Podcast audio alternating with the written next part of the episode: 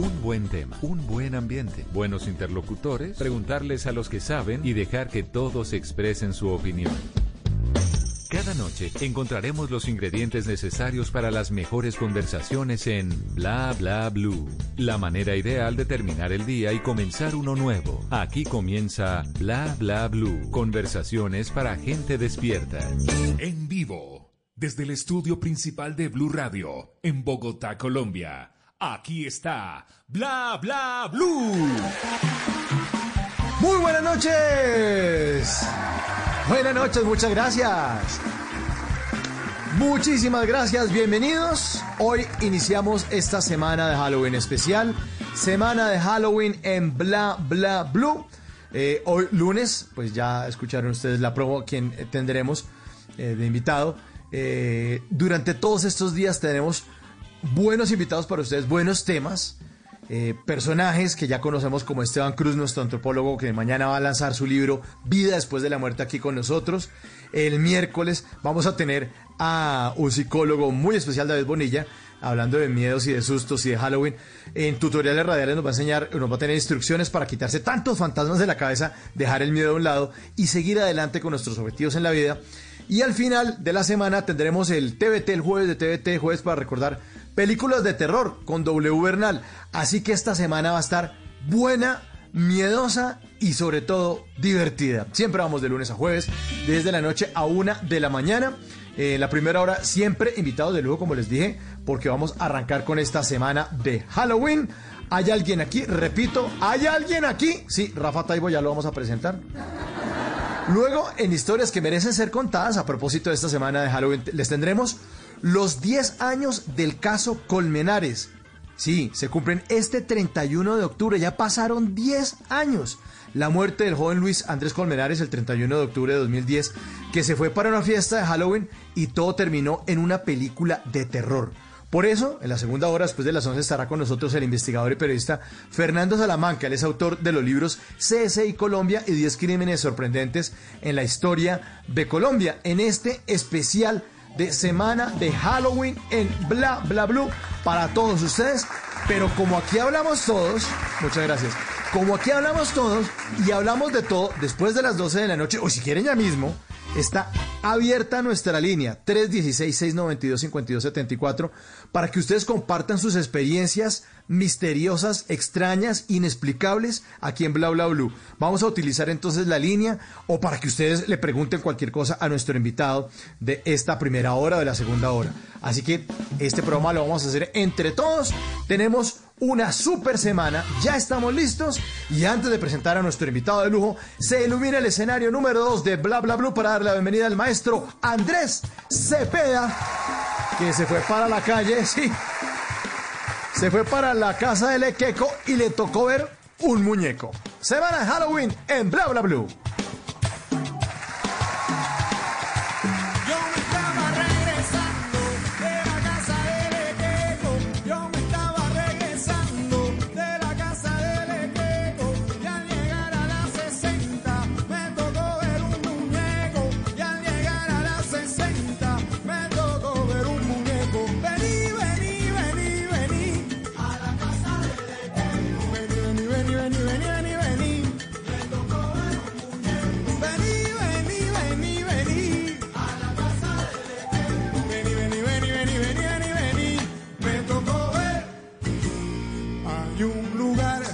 De la noche, 20 minutos, sí, a uno les toca ver muñecos por la calle y se va uno traumatizado para la casa a contarle a la familia. Así le, le- tocó a Andrés Cepeda y le volvió una canción. Bueno, confirmo que nuestro invitado está listo, nuestro invitado esta noche abre el especial de semana de Halloween en Bla Bla Blue y espero que esta noche no se me pare.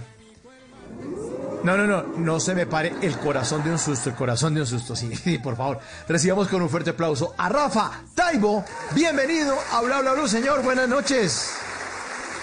Muy buenas noches, Mauricio, ¿cómo estás? Encantado de saludarte de nuevo. Rafa, esta es su casa y de nuevo, hace, hace unos meses eh, vino usted aquí presentando su libro ¿Hay alguien aquí? Lo disfrutamos, hicimos grandes preguntas con los oyentes y prometimos volver a estar de nuevo al aire aquí con usted, Rafa. Es un, un placer tenerlo esta noche. Eh, y repito, si usted eh, está ahí listo para las preguntas de nuestros oyentes, para las eh, experiencias, para compartir cada uno, pues le puede contar a Rafa Taibo lo que ha sentido o, lo, que, o lo que quisiera también preguntarle a este experto en estos lugares eh, desconocidos donde uno a veces no encuentra respuestas, pero Rafa, Rafa está ahí para tratar de encontrarlas o acercarse a eso. Rafa, empecemos hablando entonces de lo que va a ocurrir este fin de semana. Me sorprende su primera experiencia, su primera investigación en vivo.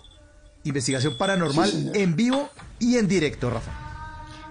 Veo que como siempre estás muy bien informado, Mauricio. Efectivamente, desde tiempo A, muchos de nuestros seguidores nos instaban a que realizáramos una investigación paranormal en vivo y en directo. No es sencillo, tú lo sabes, tú que perteneces al medio, pues sabes las implicaciones y las complicaciones técnicas y de producción que conllevan una, una transmisión en streaming. Y eso, pues multiplícalo por 10. Si además estás explorando un lugar abandonado, necesitas cubrir cada rincón de un enorme escenario, lo haces de noche y en unas condiciones que no son las idóneas para, para emitir en vivo. Durante seis horas sin interrupción en streaming, van a poder aquellos que decidan acompañarnos, aquellos que, a los que su curiosidad supere su miedo, van a poder vivir el tempo, los ritmos, de cómo una investigación paranormal arranca, de cómo se abren los portales, de cómo comienza a desatarse lo inexplicable a nuestro alrededor, sin saber nunca qué es lo que va a suceder, porque si algo ha aprendido es que planifiques lo que planifiques a la hora de adentrarte en lo desconocido, nunca sucede lo que esperas. Rafa, ¿y cuántas cámaras van a estar pendientes de lo que ustedes van a investigar esa noche? Pues imagínate, no sé si conoces la vieja estación de la Sabana en Bogotá, es un espacio inmenso donde te encuentras con talleres, con andenes, con distintas edificaciones, con vías muertas donde, donde descansan eh, ferrocarriles completos abandonados que se van enmoheciendo y se van oxidando con el paso del tiempo. Y todo ese espacio queremos cubrirlo de forma que quienes decidan acompañarnos nunca pierdan de vista al, investigador que esté haciendo la incursión correspondiente. Entonces vamos a disponer de 20 cámaras de visión infrarroja, visión nocturna, además de una serie de cámaras estacionarias, de cámaras fijas, además de las cámaras que lleven consigo cada uno de los investigadores. Ocho investigadores, Mauricio, ocho investigadores que provienen de distintos ámbitos, de distintos extremos de la mística, de las creencias religiosas e incluso de la ciencia, porque en esta ocasión he querido que nos acompañen desde un cura, desde un padre católico, hasta dos representantes de una secta que se llama el Sendero de la Mano Izquierda, que son luciferianos. Imagínate el contraste.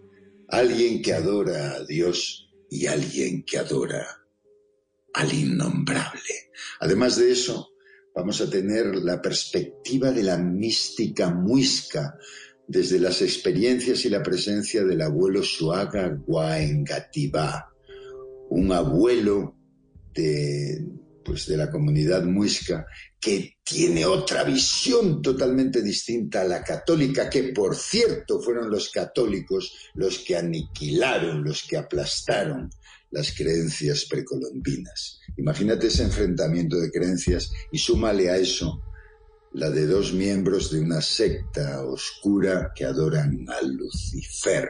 Súmale a eso la presencia de Aidaluz Valencia con sus dones, su clarividencia, su mediuncidad.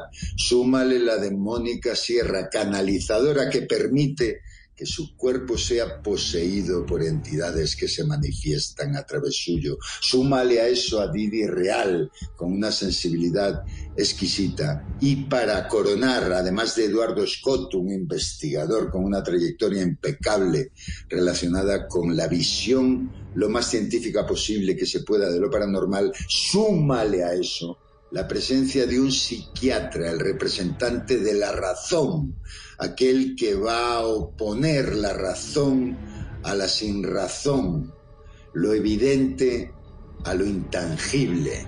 Ese grupo de personas que hemos reunido va a ofrecer al espectador, a los que se atrevan a participar en esta aventura, la visión de polos opuestos, de visiones enfrentadas, de lo real, de lo irreal, de lo tangible, de lo intangible. Va a ser realmente una aventura apasionante en la que yo mismo, que represento la incredulidad, soy un incrédulo que quiere creer, me estremezco solo de pensar en todo ese cúmulo de personas recorriendo un mismo lugar, cada uno desde su diferente perspectiva y con la apertura no de un portal, querido Mauricio, sino de cuatro portales desde cuatro casas de la fe. Tú sabes lo que sucede cada vez que abrimos un portal. Imagínate cuatro portales desde la visión muisca, desde la visión católica, desde la visión de la parapsicología y desde la visión del mismísimo demonio.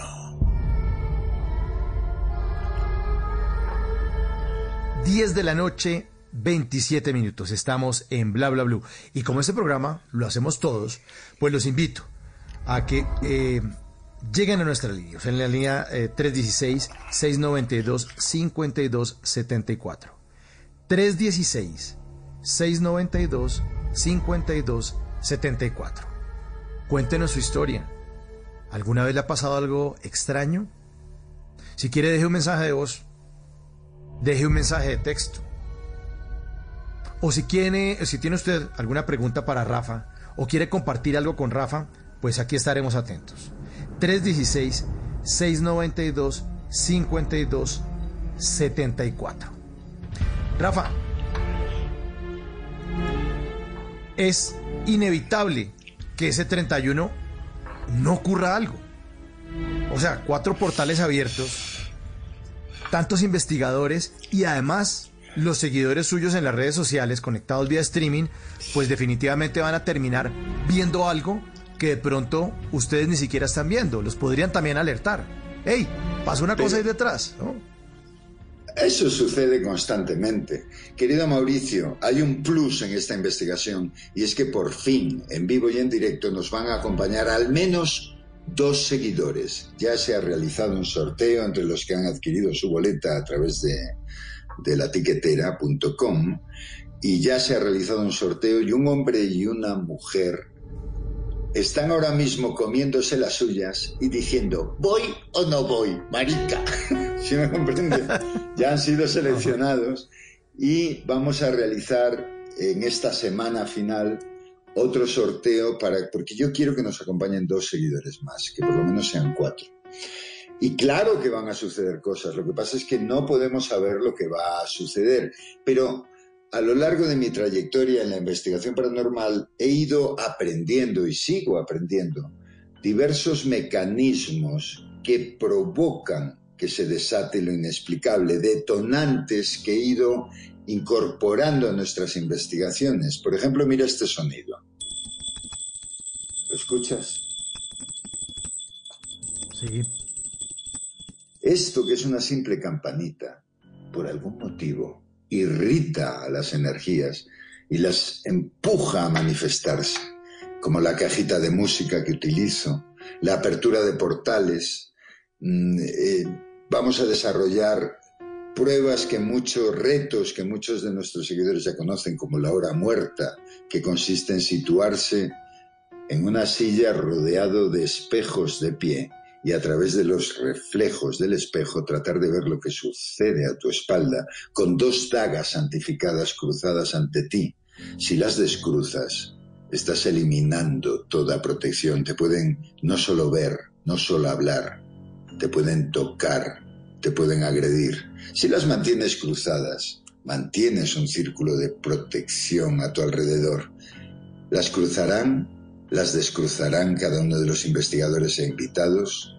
Todo eso lo iremos desgranando a través de seis horas, desde las 10 de la noche hora colombiana hasta las 4 de la madrugada, en las que nos vas a poder acompañar a tratar de cruzar el portal de lo inexplicable y a enfrentar lo desconocido. Pero cuidado, para ver lo que oculta la oscuridad, el único camino es penetrarla, pero si lo haces, la oscuridad también podrá verte. 10.31, 10 de la noche, 31 minutos. Especial, semana de Halloween en Bla Bla Bla. Y ustedes hacen parte de este especial. 316-692-5274. Ya empiezan nuestros oyentes a contar sus historias. Rafa, esta es la primera. Buenas noches, señores de Bla Bla Blue. Una preguntita para Rafa. Lo que pasa es que yo estuve, yo, yo les hablo desde Armenia, Quindío. Resulta que yo estuve en una finca por los lados entre Quimbaya y Finlandia. Y resulta que la cocina siempre es grande. Había un ventanal mirando hacia afuera. Yo era todo el día sola. Y en, ese entonces mi esposo trabajaba cogiendo café. Resulta que yo estaba en la cocina haciendo mis quehaceres. Cuando yo entro de reojo, vi que pasaron dos, dos sombras blancas, sombras blancas en el día. Eso, era por ahí tipo 9 de la mañana. Yo salí a mirar quién era, miré por todos lados y no había nadie. Desde entonces yo, ya he llegado a ver varias, en varias ocasiones, en varias partes, he visto mmm, sombras y estuve otra parte en los lados de la línea y también en un ventanal vi a alguien que se asomaba y me mostraba con, con el brazo hacia un lado. Pero nunca pues me dio miedo, temor no, porque no eran sombras oscuras, no eran sombras blancas, sino me daban, no me daban como, como nervios ni nada. Yo quisiera saber yo por qué veo esas figuras y esas sombras. Muchas gracias. Querida amiga, querida amiga, bienvenida a lo inexplicable. Mira, todos tenemos al menos un don.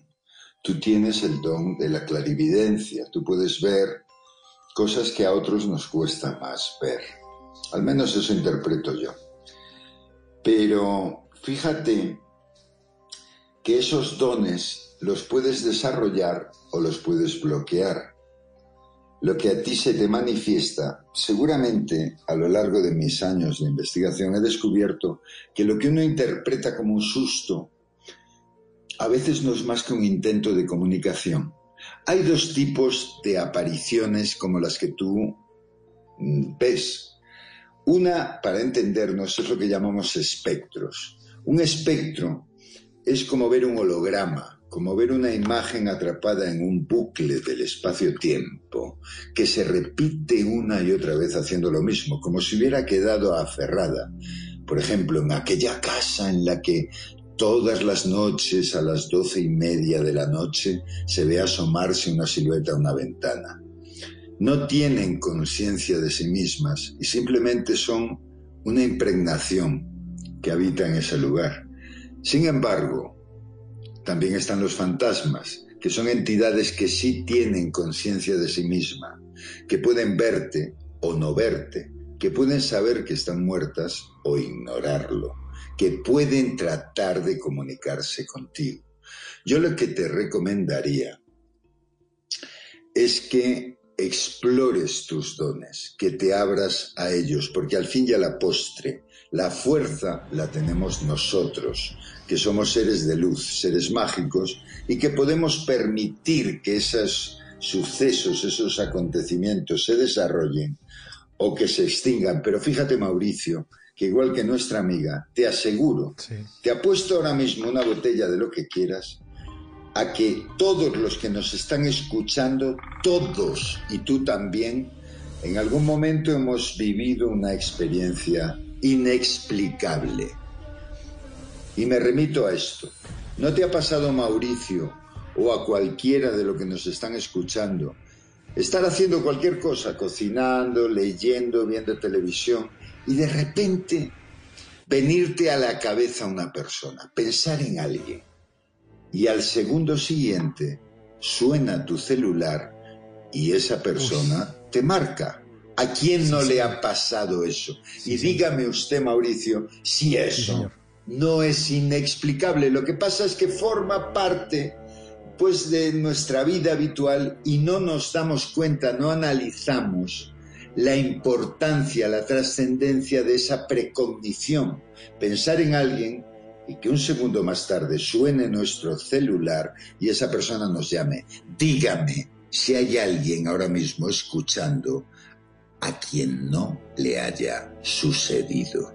Eso no es más que una muestra de lo que es capaz nuestro cuerpo, nuestra sensibilidad, nuestro espíritu. De ti y solo de ti depende si quieres percibir más allá o quieres olvidarlo, enterrarlo, mirar hacia otro lado. ¿Te pasó, Mauricio? 10 de no? la noche, sí señor, 10 de la noche, 37 minutos. Se me ha pasado y también me ha pasado otra cosa que le quería comentar, Rafa y oyentes, que me ha pasado que estoy pensando en algo, en una idea, en un comentario, una conversación con amigos, se me ocurre una idea y alguien la dice antes. Alguien Ya. la dice antes. Sí, pero Me eso es... muchas veces. Pero eso es otro fenómeno. Ese- ese- eso es fruto de tu prudencia y de tu timidez. A todos nos ha sucedido. Estar en una reunión donde están hablando los importantes y uno desde el principio quiere intervenir, Calla. quiere decir, sabe cuál es la solución, pero se lo calla por miedo, por prudencia, por timidez. Y luego alguien lo suelta y dice, ay, no, marica, tenía que haberlo dicho. Al fin y al cabo es miedo. Al fin y al cabo es miedo. Eh, lo que sí ocurre a veces, eh, Rafa, eh, y es que pasan cosas bajo la luz del sol. A veces no se necesita estar de noche, porque, y me hace pensar eso la oyente que nos acaba de mandar el mensaje. Le pasa de día. De día Claro. también ocurre.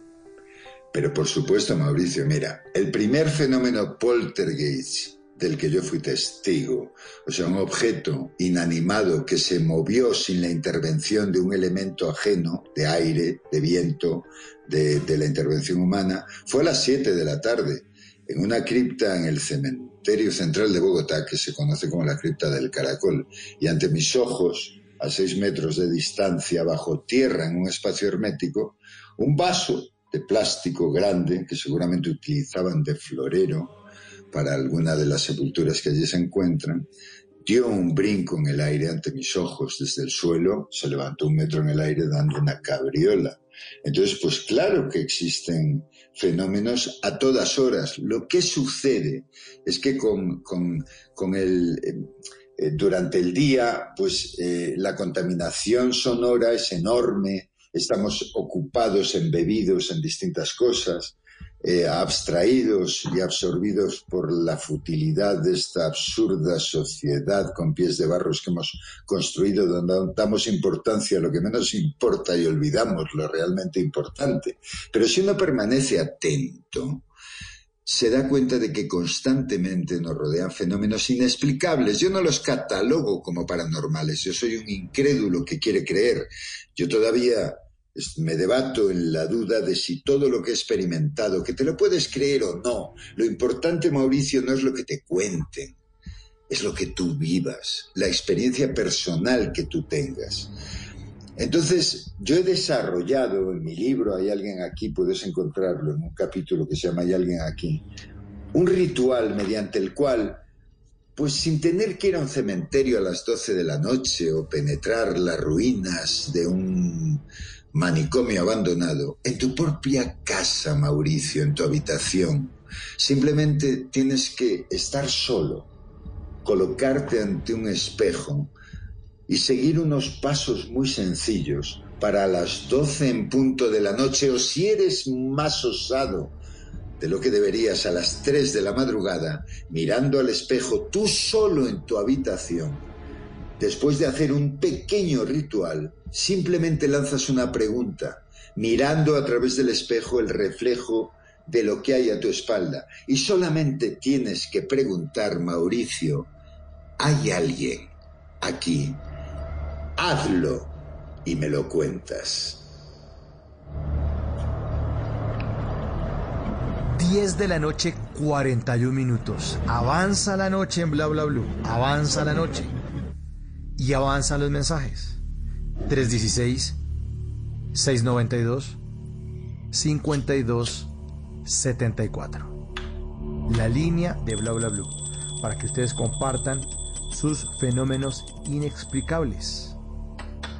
316 692 52 74. Y en esta línea llegan mensajes. Rafa dice, soy fan de lo paranormal, ya que he vivido cosas extranormales en mi vida desde pequeño. Desde que comencé con mi, eh, mi preadolescencia tuve un tipo de desdoblamiento. Y él le pregunta a Rafa, ¿a qué se debió eso? Me desperté impresionado y no lo volví a sentir mucho después. Eso es normal, es anormal, Muchas gracias le da de antemano nuestro querido oyente. El desdoblamiento. Querido Mauricio, para empezar, en todos nosotros habita un demonio. En todos nosotros habita un ser oscuro contra el que peleamos con mayor o menor éxito. Todos tenemos en nuestro interior una bestia que quiere dominarnos. Esa lucha eterna entre el bien y el mal es la bandera que declara al viento, existimos, aquí estamos. Hay fuerzas ocultas, fuerzas oscuras, fuerzas extrañas que nos rodean. Y cuando a veces dormimos y el hilo que nos une a esta realidad se vuelve más tenue, somos capaces de desprendernos de nuestro cuerpo físico y viajar. Viajar en el tiempo, viajar en la noche, o viajar simplemente unos metros y vernos a nosotros mismos mientras dormimos. Muchas personas que han estado cruzando el umbral que conduce a la muerte cuentan esa experiencia. Sin lugar a dudas, la mente es la máquina más perfecta, maravillosa y enigmática de la creación. Y no tenemos ni la menor idea de lo que es capaz. ¿Es nuestra mente Dios o hay un Dios que maneja nuestra mente? No lo sé. Y eso es lo que quiero averiguar. Pero el desdoblamiento es un hecho real. Y de hecho, hay una serie de ejercicios que te pueden empujar, te pueden conducir a vivir esa experiencia. Algo que no recomiendan los expertos. Yo siempre discuto con Aida Luz Valencia porque ella es muy precavida con todas estas cosas. Yo no. Yo soy más bien el Indiana Jones de lo paranormal y me gusta meterme en el charco hasta el cuello y entrar en lugares misteriosos y oscuros, gritando a los cuatro vientos, manifiéstate. Otra cosa es que cuando se manifiesten, pues a veces salgo corriendo, porque es inevitable. Uno no siempre controla lo que su cuerpo le dicta.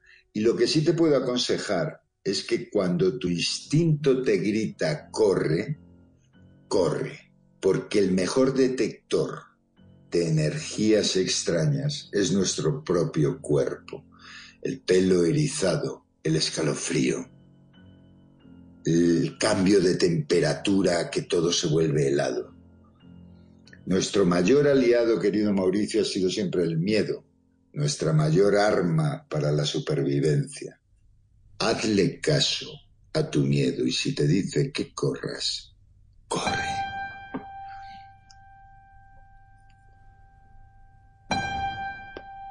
Especial Semana de Halloween en Bla Bla Blue.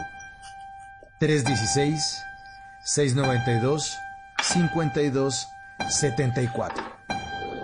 La línea está abierta de aquí hasta la 1 de la mañana. Recuerden que siempre vamos de lunes a jueves, de 10 de la noche a 1 de la mañana. Esta noche, Rafa Taibo con todos ustedes. Otro oyente le escribe a Rafa y dice, a mí me han pasado muchas cosas. Una de ellas fue que una noche en mi casa ya estaba durmiendo y alguien abrió la puerta de mi cuarto duro. Casi me da un infarto. Dice, otro día vi una persona muy alta al lado de mi cama y se quedó mirándome. Nuestro querido amigo a quien vio fue un visitante extraño que muchas, fíjate Mauricio, aproximadamente 6 de cada 10 personas padecen un- una experiencia muy extraña que se llama parálisis del sueño. Y de esas 6 personas de cada 10, a 5 se les presenta esa, esa entidad, a la que yo le he puesto un nombre, lo llamo el ser oscuro. Mi teoría es que mientras dormimos, extrañas energías nos visitan para alimentarse de nuestros sueños, de nuestra energía. Y a veces nos despertamos y alcanzamos a verlas. Por eso te invito, Mauricio, a que este 31 de octubre participes en esta experiencia llamada Hay alguien aquí, edición Noche de Brujas, porque fíjate que este 31 de octubre no solo es eh, la Noche de Brujas, coincide con un evento eh, cósmico que se llama la Luna Azul, conocida como la Luna del Cazador. Entonces se dan una serie de circunstancias que prometen que con la apertura de cuatro portales, la presencia de ocho expertos, de al menos dos seguidores, de recorrer un lugar absolutamente estremecedor, plagado de historias y de, y de leyendas y de, y de anécdotas que nos han contado los vigilantes, incluso la policía que tiene allí una sede, lo que pueda desatarse esa noche. Es, es imprevisible, pero yo estoy seguro que va a ser sorprendente. ¿Tú sabes, Mauricio, por qué nos disfrazamos la noche de Halloween? No tengo ni idea por qué nos disfrazamos. Nuestros ancestros, gente que estaba conectada con el misterio, con lo espiritual, con lo inexplicable, la noche del 31 de octubre, sabían que la delgada línea que separa dos universos, el de la vida y el de la muerte, se hace tenue, tan tenue desde el otro lado pueden penetrar nuestro nivel, nuestro universo. Las entidades, los seres de otras dimensiones pueden cruzar ese portal y entrar a nuestro mundo. Nuestros ancestros se disfrazaban, Mauricio, para camuflarse, para que esos seres al ingresar en nuestro universo no nos reconocieran como humanos, sino que pensaran que éramos también seres del inframundo. Por eso nos disfrazamos y por eso, cuando salgas a divertirte la noche del 31, a compartir con unos amigos, a bailar, ten cuidado. Fíjate bien en qué es quién se sienta a tu lado y quién te ofrece un brindis, porque tal vez no esté disfrazado. Así es, así es, Rafa. Por eso, en esta primera noche de la semana de Halloween en Bla Bla Blue, pues hablando de eso, de esas fiestas de disfraces, vamos a hablar de los 10 años del caso Colmenares. Se cumplen este 31 de octubre. La muerte del joven Luis Andrés Colmenares, el 31 de octubre de 2010, que se fue para una fiesta de Halloween disfrazado a compartir con sus amigos y todo terminó en una película de terror. Nuestros oyentes siguen haciendo parte de estas conversaciones para gente despierta en el 316-692-5274, la línea de bla bla blue, a la que llega este mensaje, Rafa. Hola, buenas noches. Quisiera preguntarle a Rafa. La gran mayoría de veces siempre sueño en un cementerio o con temas relacionados como a los muertos. Y la gran mayoría de veces siempre me despierto como con un sabor, como con una sensación en la boca, como con un olor, como a podrido, como a, no sé, o sea, como... Es difícil de explicar, pero siempre que tengo estos sueños, pues siempre es como esa sensación en la garganta, en la boca. Y he tenido como contactos en el día. Lo siento, a veces me empujan, me mueven las cosas, de todo. Y pues siempre me ha encantado como este tema. Un saludo y un abrazo a Rafa. Y siempre estoy como conectada con él. Me encantan todos estos temas. Gracias. Pues querida amiga, mira, hay una serie de síntomas que nos alertan de la presencia de energías. Yo sí creo que hay energías que nos rodean. No sé si son fantasmas, si nuestra propia mente es capaz de invocarlas y despertarlas. Pero lo que sí te garantizo es que lo que uno siente es lo que vale. Y tú tienes un don, tienes un don más desarrollado de lo que los tenemos algunos, que te permite percibir las manifestaciones de energías ajenas a ti. A través de los olores, según los expertos, yo no me considero un experto, yo no soy más que un experto si voy aprendiendo. Los olores son manifestaciones propias de energías que si son positivas se traducen en olores florales, en olores frescos, normalmente a rosas o a flores. Si esos olores son pútridos, son de carne putrefacta, son olores eh, repugnantes, suelen ser síntoma de una energía negativa. Lo mismo sucede con los sabores. Nuestros sentidos, como siempre digo, son muy superiores a un K2 o a un Gosmirer, a todos los dispositivos de detección que ha creado el ser humano a través de la evolución electrónica. Por eso hay que estar muy atento a ellos.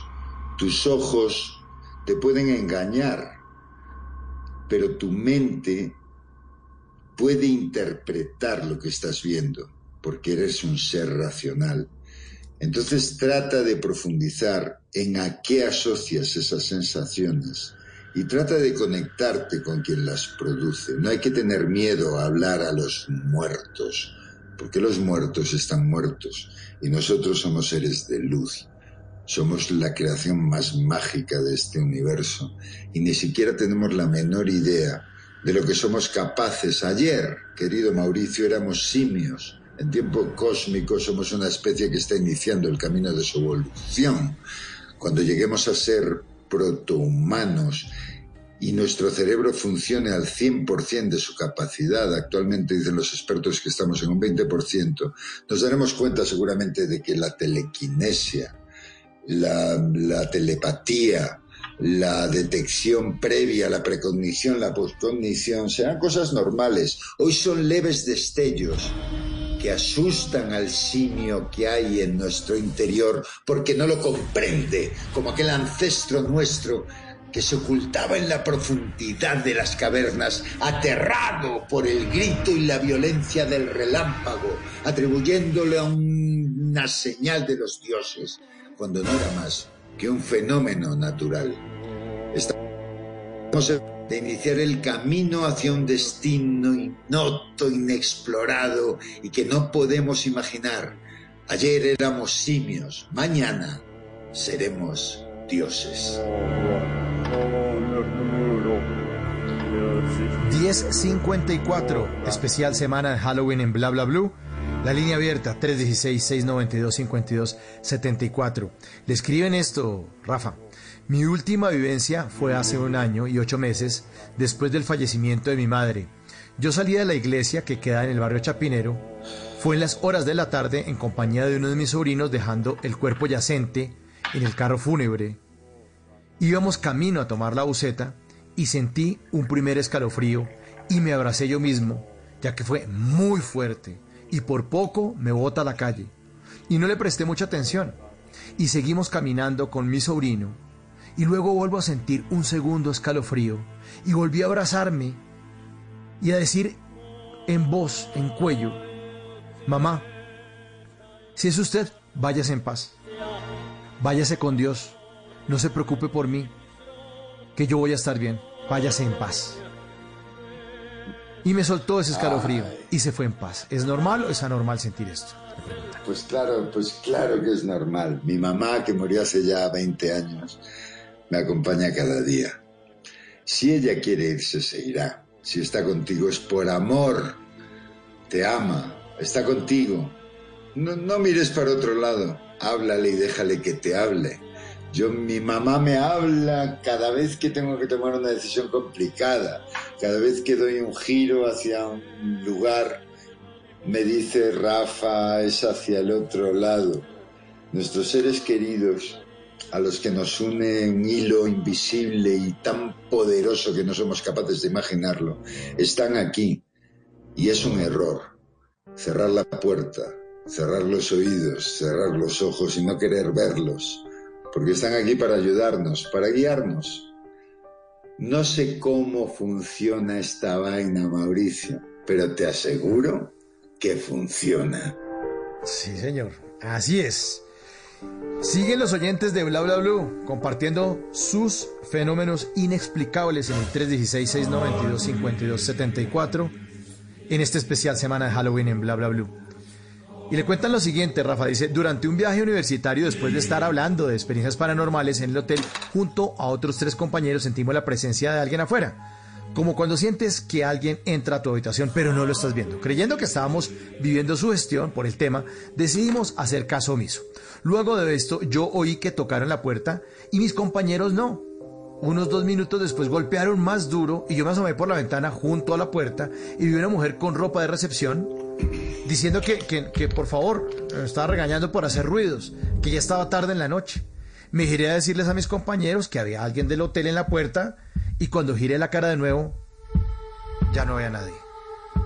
Preguntamos en el hotel al otro día y ninguna trabajadora tenía la descripción que yo les di.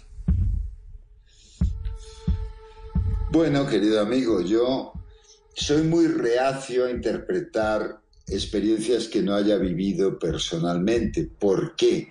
Porque en esto de lo paranormal no hay nada escrito. Todo es especulación. La intuición de cada uno es lo que realmente vale. No hay libro que te ilumine ni que te aclare. Por eso yo te invito, a ti, Mauricio, a todos los que me escuchan, a hacer ese sencillo ejercicio de absoluta soledad, tú solo frente al oscuro, preguntar hay alguien aquí, siguiendo un pequeño ritual, y te aseguro que vas a obtener una respuesta que te va a sorprender. No sé lo que vio nuestro amigo, pero me encantaría averiguarlo. Gracias Rafa. Buenas noches. Quisiera preguntarle a Rafa lo siguiente. Cuando estoy en la cocina de mi casa hay momentos en los que siento que alguien me está viendo y volteo a mirar y no hay nadie. ¿Eso solo me pasa o lo siento en la cocina? ¿Qué podrá hacer? Pues seguramente la cocina de tu casa esté impregnada por una presencia, por una energía. Yo no hablo de fantasmas, hablo de energía. Y en los lugares donde se ha desarrollado un momento de, de, tensión dramática, donde ha habido una fuerte discusión, donde ha habido una tragedia, donde ha habido una muerte, los lugares y los objetos suelen quedar impregnados por esa energía que a veces, por algún motivo que desconocemos, por tu capacidad, por el momentum, por lo que sea Dios que quiera que sea, se muestran y podemos entreverlos, podemos sentirlos. Están ahí. El que no lo quiera reconocer es que está cerrando los ojos a una realidad. Estamos rodeados por lo inexplicable. Nuestros ancestros lo sabían. Nosotros nos hemos dejado amortiguar, ensordecer, enceguecer por una sociedad que da importancia a lo que no lo es y que resta importancia a lo realmente importante. Vuelve a la mirada hacia tu interior, descubre la fuerza infinita que hay en ti y tal vez, solo tal vez, comiences a encontrar respuestas. Últimos mensajes, Rafa, porque ya vamos a voces y sonidos para seguir en este especial de Semana de Halloween en Bla Bla Blue. Dice, buenas noches amigos de Blue Radio. Una pregunta para Rafa en este último año. Me ha sucedido que en tres ocasiones me salgo de mi cuerpo y la última vez duré 20 minutos en una extraña experiencia. Estuve en lugares en el que había personas que ya habían muerto. Cuando volví estaba mi pareja asustada porque estaba sudando y repitiendo que tenía mucho frío. En ese suceso sabía que si no regresaba podría quedarme allá. Fue muy extraño. Los saludan desde el municipio de La Plata, Marlon. Pues querido amigo, eh, eso obedece a varias eh, posibilidades. Puedes haber tenido un viaje astral, lee a, a Rampa y entenderás ese camino. Puedes haber tenido una retroproyección o simplemente puedes haber tenido una pesadilla. Buenas noches. Porque a veces me ocurre que cuando me acuesto siento que algo o alguien se sienta a un lado o en la parte de los pies. Siento que el colchón se hunde y miro y no hay nada. Seguramente eso obedece a que alguien muy cercano a ti ha fallecido recientemente. Suele ser un intento de comunicación por parte de alguien que tiene que transmitirte algo.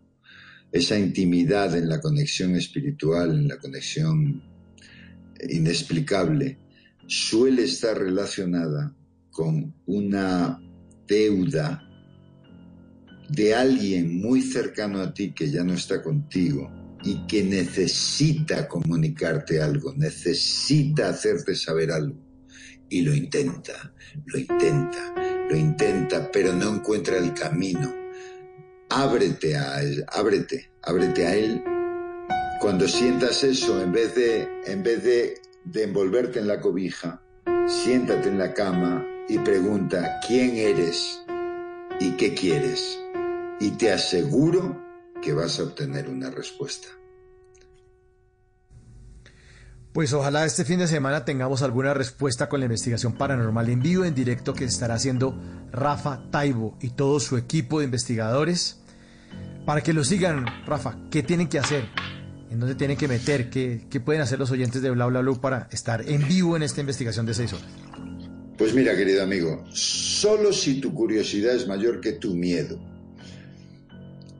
entras en la etiquetera y buscas el evento Hay alguien aquí, edición Noche de Brujas. Ahora sí, si tienes miedo, si todo esto te impresiona, no lo hagas. ¿Para qué vas a pasar seis horas de angustia? No lo hagas. Si estás en una situación de debilidad anímica, si no te sientes fuerte, no lo hagas. Si estás eh, embarazada, no lo hagas. Si eres menor de edad, no lo hagas, porque yo no sé lo que va a suceder, pero lo intuyo. Y vamos a abrir una serie de portales que tal vez cambien tu forma de ver la vida. Mucha gente me pregunta, no, pero ¿por qué hay que pagar? Hermano, tú sabes, querido Mauricio, que para, para, para transmitir un evento de este tipo con, con, con los requisitos de calidad a los que está acostumbrado la gente que me sigue, pues hacen falta 20 cámaras, un equipo de veintitantas personas, pagar una locación como la vieja estación de la Sabana, pagar la plataforma a través de la que se transmite. Igual que cuando uno va al cine, paga su boleta, pues para vivir esta experiencia, pues es necesario que nos ayudes a pagar los gastos que la originan, porque no hay ningún canal de televisión en este momento que nos esté respaldando en este evento. Esto es fruto de los requerimientos de nuestros seguidores. Pero te digo, te advierto y te insisto, solo compra tu boleta si tu curiosidad es más grande que tu miedo.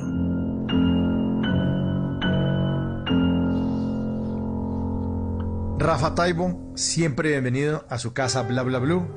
Le mandamos un abrazo y estaremos entonces pendientes de lo que ocurra este fin de semana en esta investigación.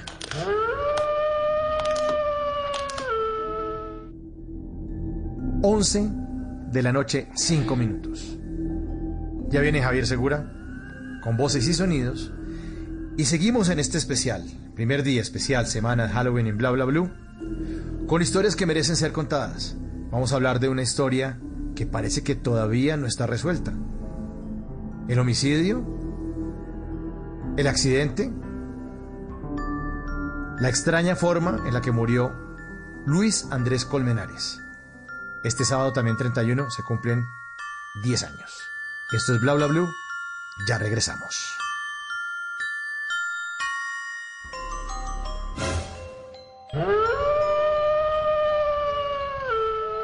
En las noches la única que no se cansa es la lengua.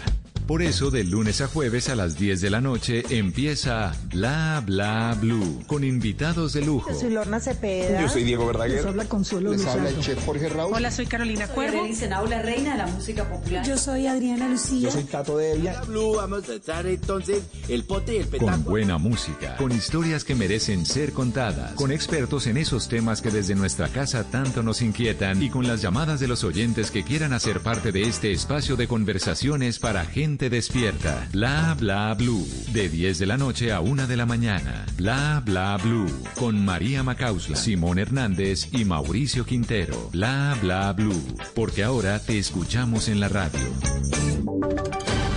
Voces y sonidos de Colombia y el mundo en Blue Radio y bluradio.com, porque la verdad es de todos. Ya son las 11 de la noche y 7 minutos. Eh, soy Javier Segura y esta es una actualización de las noticias más importantes de Colombia y el mundo en Blue Radio. Las fuertes eh, corrientes del río Magdalena a la altura del municipio de Salamina han causado una grave emergencia amenazando con desaparecer toda esta zona del nororiente del Magdalena. William Ferrer. La fuerza del río Magdalena ha causado una gran erosión en siete municipios del departamento del Magdalena, en el sector de Salamina. El río Magdalena arrasó la casa de la empresa Marbetrán, que presta el servicio de ferry entre los departamentos del Magdalena y el Atlántico, dejando prácticamente incomunicada esta zona agrícola y ganadera de la región eh, Caribe. Cor Magdalena ya dispuso de los dineros para iniciar los dragados y así frenar esta grave erosión que tiene a punto de desaparecer más de 150 mil hectáreas de tierra en plena producción y a miles de personas, de ganaderos y agricultores del departamento del Magdalena. 11 de la noche y 8 minutos, 100 uniformados custodiarán eh, cementerios en la capital del Atlántico y su área metropolitana para evitar prácticas y rituales indebidos durante la noche del 31 de octubre. Daniela Mora. Familiares de un hombre sepultado en el cementerio viejo de Soledad Atlántico denunciaron que en este mes han profanado su tumba en dos ocasiones. Según las autoridades, en el lugar han sido abandonados elementos asociados con rituales satánicos. Para evitar nuevos casos, el coronel Olisquenio Flores, comandante operativo de la policía en Barranquilla, aseguró que durante la celebración de Halloween y la conmemoración del Día de los Muertos se desplegará un operativo de seguridad con 100 uniformados en la capital del Atlántico y sus municipios aledaños. Lo que se quiere es evitar la profanación de los campos santos, teniendo en cuenta que lamentablemente estas fechas aún son utilizadas por algunos inescrupulosos para permitirse la profanación de los campos santos y por supuesto hacer prácticas y rituales. Además de los uniformados que estarán distribuidos en diferentes partes de Barranquilla y su área metropolitana, también se estarán vigilando los cementerios de toda la ciudad con cinco drones aportados por la institución. 11 de la noche y 9 minutos y oja esto porque hay alerta entre organizaciones animalistas de Cali por el sacrificio de mascotas los días próximos al Halloween. Además, se intensificarán los controles para evitar que grupos de motociclistas realicen caravanas en esta celebración. Alejandro González. Pues hay dos preocupaciones en Cali para la celebración de Halloween este fin de semana. La primera es el gran número de animales que están apareciendo degollados y apuñalados en las calles de la ciudad, al parecer que han sido utilizados para la realización de ritos, situación que se puede agravar esta semana previa del 31 de octubre. Así lo denunció Nayibe Jiménez, edil de la Comuna 21. Como estamos en el mes de octubre, hemos encontrado de animales ya degollados, como apuñaleados. Ya estuvimos acá con la policía ambiental, hablando con la comunidad, pero pues no sabemos quién está atrás de todo esto. La La otra situación preocupante es el anuncio de varios grupos de motociclistas que están convocando a caravanas en la noche de Halloween. Por esta situación, el secretario de Seguridad de la capital del Valle, Carlos Rojas, anunció que intensificarán los operativos para evitar estas movilizaciones. Vamos a proceder también con un poquito más de fuerza y de mayor control en los temas de movilidad. Y en los temas de, de seguridad policiva, tenemos un plan con la policía debidamente coordinado y con el ejército tendremos presencia en varios sitios de la ciudad de Cali. A pesar de que en Cali no habrá medidas restrictivas como toque de queda en esta celebración, las autoridades anunciaron operativos para evitar que se violen las normas biosanitarias en la noche de Halloween.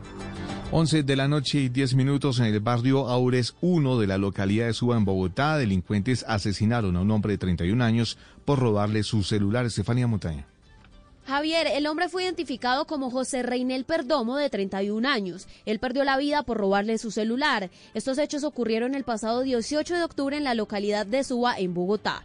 Habla el secretario de Seguridad del distrito, Hugo Acero. Lamentar desde luego el asesinato de José Reinel Perdomo el día 18 de octubre y ahí estamos trabajando con la policía y con la fiscalía. Este y otros casos que han sucedido, desde luego tenemos muy buenos resultados respecto no solamente a la identificación, sino a la detención de los responsables y en eso estamos trabajando. Sin embargo, la Secretaría asegura que el robo a celulares en la capital se ha reducido en un 23% en este año. Noticias contra reloj en Blue Radio. Y cuando ya son las 11 de la noche y 11 minutos, la noticia en desarrollo, la cadena ABC de Estados Unidos, el periódico Los Angeles Times, la revista Newsweek y una agencia de noticias filial a Bloomberg, entre otros medios, tendrán que presentar una declaración escrita sobre su personal finanzas, eh, finanzas, operaciones e inmuebles radicados en China como represalia por las restricciones a la prensa china en los Estados Unidos. La cifra, la alcaldía de Bucaramanga informa que las UCI crecieron un 149% desde que empezó la pandemia. La ciudad registra 1.089 casos activos, 41 de los cuales están en UCI y 497 hospitalizados. Y seguimos atentos al huracán Z que comenzó a azotar este lunes los centros turísticos de Playa del Carmen y Cozumel con fuertes lluvias y vientos mientras avanzaba por el Caribe hacia la península de Yucatán. La ampliación de estas y otras noticias en blurradio.com y en Twitter en arroba Blue Radio Co. Sigan disfrutando de Bla Bla Blue, conversaciones para gente despierta. El mundo nos está dando una oportunidad para transformarnos, evolucionar la forma de trabajar, de compartir y hasta de celebrar. Con valentía enfrentaremos la realidad de una forma diferente, porque transformarse es la nueva alternativa. Blue Radio. Estás escuchando Blue Radio. Es un buen momento para dejar volar tu imaginación con un buen libro o con esa película que tanto querías ver. Es tiempo de cuidarnos y querernos. Banco Popular. Hoy se puede. Siempre se puede. Para ti, que eres parte de la generación que lo merece todo, que nos viste crecer y nos llenaste de inspiración. Tenemos la oferta Diamante del Banco Popular para pensionados, que te acompaña y te permite alcanzar todos tus propósitos. Visita nuestras oficinas y solicita tu cuenta Diamante, CDT, Presta Ya, tarjeta de crédito Diamante, Casa Ya y disfruta de todos los beneficios que tenemos para ti. Banco Popular. Hoy se puede, siempre se puede. Somos Grupo Aval. Vigilado Superintendencia Financiera de Colombia. Dígale no a las noticias falsas. Evite los medios anónimos e irresponsables. En tiempos de emergencias y de incertidumbre, es fundamental la información verificada y confiable. Los medios de comunicación formalmente establecidos, por su profesionalismo y responsabilidad, son el antídoto más eficaz contra las noticias falsas y la desinformación. Infórmese por la radio y la televisión a toda hora, con los rostros y las voces que usted conoce y confía. Fue un mensaje de la Asociación Internacional de Radiodifusión, AIR. Un, dos, tres, por ti. El cáncer de seno es un tema que no debemos esconder. 1. Mueve los dedos de arriba hacia abajo. 2. En círculos. 3. De afuera hacia adentro. Y listo. Hazte el autoexamen en casa. Cuídate. Es por ti. Blue Radio. Si es humor, llegar un domicilio de comida para el presidente Duque. ¿Ah, sí? Sí, la reforma a la justicia, la moción de censura de Hermín Defensa y una carta de Claudia López. No, no, pero no entendí. ¿Eso qué clase de comida es? Pues tres papas calientes. Si es opinión, ¿Qué significa para el LNN la baja de alias Uriel? Era una persona que está tratando de influir en las nuevas generaciones, en los jóvenes, por medio de atraerlos por la red y por implementar una especie de comando cibernético para tratar de influir y de tener incidencia en su ideología y en su accionar terrorista. Voz Populi. Pedro, Santiago, Jorge, Alba, Camilo, Oscar. ¿Por qué ustedes los viejitos cuando se ponen una máscara sacan tanto la lengua por el rotico? De lunes a viernes desde las 4 de la tarde. Si es opinión y humor, está en Blue Radio, la nueva alternativa. En las noches, la única que no se cansa es la lengua.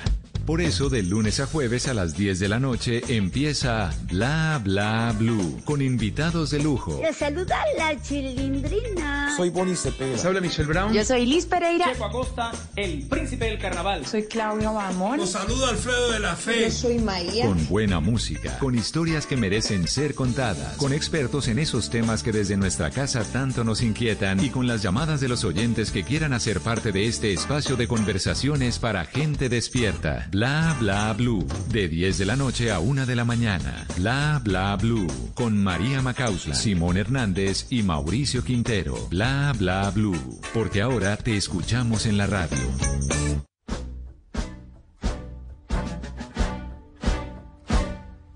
La pistola lo miraba fijamente bajo el manto brillo cromo de su veneno. Disparo repentino penetró cada partícula del aire luego se cayó. Se derramó la primera gota ya por la sien, se derramó la primera gota ya por la sien, se derramó la primera gota ya sien. Por la muerte lo miró de forma desafiante, con la sangre entre los dientes y una oscuridad reinante. La bala entre tanto suspendida fija, bailaba un asesinato girando sobre sí misma. Se perdió de vista la vida con su pista, mientras joven padece ante el deseo de su conquista. El suelo, de rodillas su peso, cambia lentamente del rojo al hielo.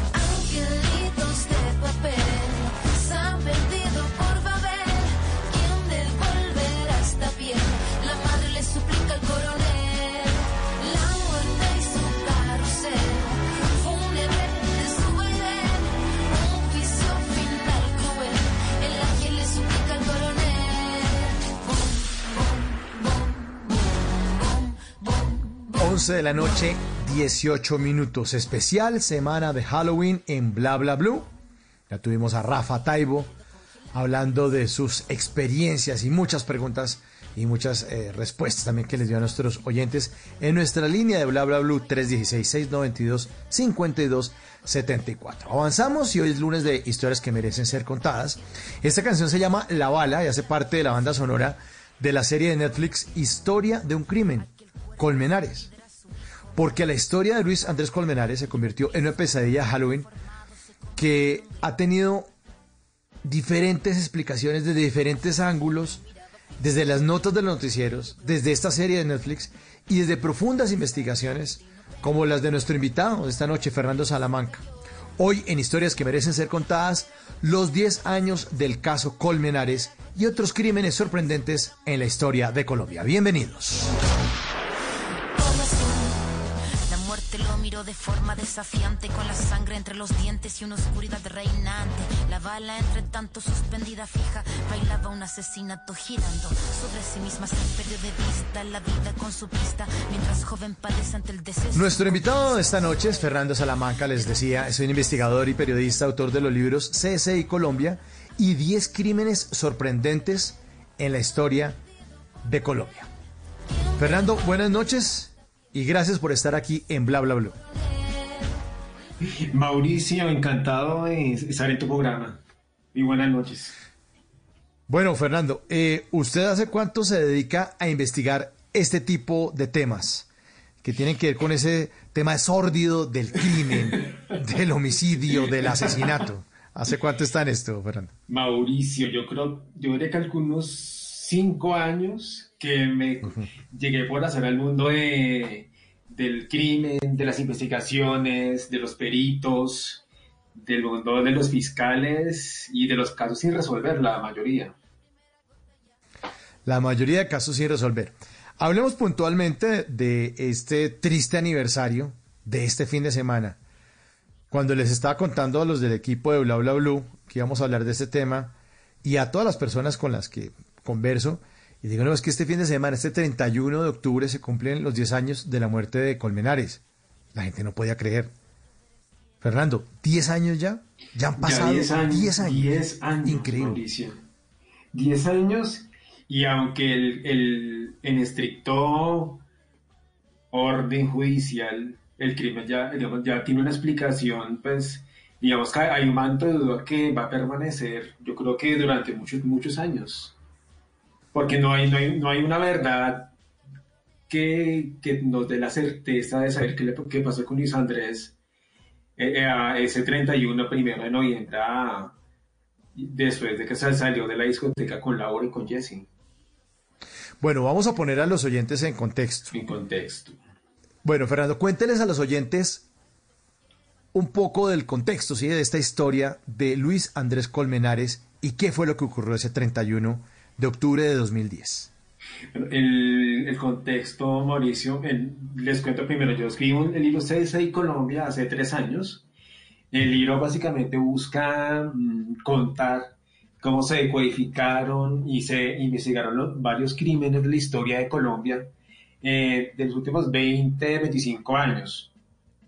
hay crímenes del 99, el caso de una monja que fue encontrada muerta eh, afuera de Bogotá y, la culpable pues, fue una compañera suya del de convento y es el caso Colmenares, que en, en Colmenares puede ser el caso más importante de la historia judicial de Colombia de los últimos 25 años, Mauricio. Y lo es porque tiene todos los ingredientes de un, de un drama que merece una novela. Por un lado, se trata de dos chicos jóvenes de, de familias con mucho poder adquisitivo. Se trata de un caso de coyuntura regional, porque Luis Andrés, la familia de Luis Andrés es guajira y Laura pues es bogotana. Y sobre todo la forma como murió Andrés que hay muchas dudas, hay muchas dudas, hay muchos puntos que nos han resuelto y hay, y hay muchas cosas que la gente se pregunta, ¿será que sí murió así? ¿Será que sí se cayó al caño? Como lo contó Laura y cuál fue la, cómo fue la forma que lo que la que la justicia en última instancia logró responder esas preguntas y lo respondió con la ayuda de la ciencia. Sí, bueno, y entonces recordando y para poner en contexto y seguir con el contexto, Luis Andrés Colmenares es un, eh, un joven, era un joven que venía de Valledupar, ¿no? De La Guajira. Y venía, perdón, de La Guajira, perdón, de La Guajira. La, de, Villanueva. De Villanueva, perdón. Villanueva, Villanueva, Guajira. Viene de Villanueva, Guajira. Eh, sus padres, pues con algo de esfuerzo, lo mandaron a Bogotá a estudiar como hacen muchos papás que hacen todo el esfuerzo y pues, pase para Bogotá, consígase una buena universidad y entró a estudiar en la Universidad de los Andes de Bogotá. Después de esto, eh, él empieza a estudiar y conoce a sus compañeras. Y ahí está, ahí es cuando empieza a enredarse esto, que una de sus compañeras era Laura, era Jesse Quintero. Sí. Y, y Laura. Y los demás, porque eran amigos, básicamente. Eran amigos de todos. amigos. Sí, pues eran chicos de 20 años. Y está otro personaje también eh, que se llama Carlos Cárdenas, ¿verdad? Sí, Carlos Cárdenas, exacto. Que él era el, a fin de nuestro contexto, era el exnovio de Laura, que es la principal sindicada de, de, todo el caso. Entonces, Laura Moreno era novia de Carlos Cárdenas. Llega Luis Andrés Colmenares de Villanueva, Guajira, y llega a estudiar a la capital. Ellos parece que tuvieron un, un romance, un, ¿cómo se le puede llamar esto? Una, una relación fortuita o, un acercamiento, un flirteo Yo creo ¿Según que... lo cuentan las investigaciones? Yo creo que fue un acercamiento inicial, pero yo creo que de- desde un comienzo Laura la mandó a la zona de a la fricción, a la zona de amigos. Eh, zona de sí, eh, em, Luis Andrés era un chico, para le- le- los, les contamos a los eh, a los oyentes, Andrés era un chico supremamente pilo, me refiero a que era un campeón, campeón de atletismo en el colegio, era monitor de tres materias en los Andes, sacaba unas notas excelentes, tiene un futuro académico muy prometedor. Y Laura era, pues, era una chica promedio, pues, no era tan mal estudiante. Luis Andrés queda flechado de Laura en una fiesta fuera a Bogotá y comienza, un- comienza un acercamiento, bueno, como se acercan los chicos a los 20 años, con algo de timidez, con algo de ansiedad, buscando cortejar a la chica que le gusta y pero digamos que él siempre se estrelló contra una pared muy fuerte, pues que fue era la figura de- del exnovio y también como una, una complicación por parte de Laura de querer estar como sola y acompañar al mismo tiempo. Digamos que ese es el precedente inicial de todo el caso. Y, y, parece, y una situación que pues, desembocó en el 31 de, de octubre del, de hace 10 años, Mauricio. de hace 10 años. Usted hablaba también de la cultura eh, regional y también Claro. en la serie también se podía ver eso de las diferencias y eh, de, de, de las- de la persona que llega de Villanueva a Guajira a el pelado gomelo bogotano de papa caliente en la boca que normalmente, pues no normalmente, que a veces le da por mirar como con otros ojos a esas personas que vienen de otros lugares del país. ¿También hubo un poco de eso? ¿Un poco de mirada por encima del hombro? Yo, yo creería que, yo no me atrevería a decir que, que hubiera habido algo de eso, por lo menos antes de, de la muerte de Luis Andrés, pero pudo, pudo haber sido un factor a tener en cuenta, por lo menos para la, rela- no, la- el- como el- la situación inicial de, de Luis Andrés y de Laura. Lo que pasa es que después en el caso sí, esa rivalidad regional pues es quedó muy marcada. En primer caso, Mauricio, porque pues, el, el primer fiscal del caso era, era- fue Luis Antonio Luis, fue Antonio Luis González, que fue un abogado, un abogado penalista y un fiscal de, de mucha experiencia, de, de de un pellejo muy fuerte, y él, él es el que digamos, abre el caso contra Laura y contra Jesse. La casualidad, la casualidad es que él, el- este fiscal era de Villanueva al igual que la familia Luis Andrés, y hay una coincidencia regional que se transmite o que se adapta a una coincidencia judicial. O por lo, y eso es lo que da, da el primer paso al caso y, y, lo, y lo que conocemos la, la mayoría de, de quienes hemos leído o escuchado el caso, que es creo que la inmensa mayoría de colombianos. Esta noche estamos en este especial de semana de Halloween en Bla Bla Blue y nos acompaña Fernando Salamanca, escritor eh, del libro CSI Colombia y escritor de otro buen libro también 10 crímenes sorprendentes en la historia de Colombia. Estamos hablando de estos 10 años ya del caso de Luis Andrés Colmenares. Hablamos entonces de Laura Moreno, exnovia de Carlos Cárdenas, y existe otro personaje, una mujer que se llama Jessie Quintero. ¿Ella qué rol estaba jugando en este grupo de amigos? Ella era, era la mejor amiga de Luis Andrés Colmenares. Y para efectos de la investigación, ella fue, fue de las, creo que la penúltima persona que lo vio con vida. Entonces, digamos que la, la- Jessie puede, puede haber dado una, eh, in- indicios o señales de lo que, de cómo fue, de cómo fue el- los últimos minutos de vida de Luis Andrés. De Luis Andrés.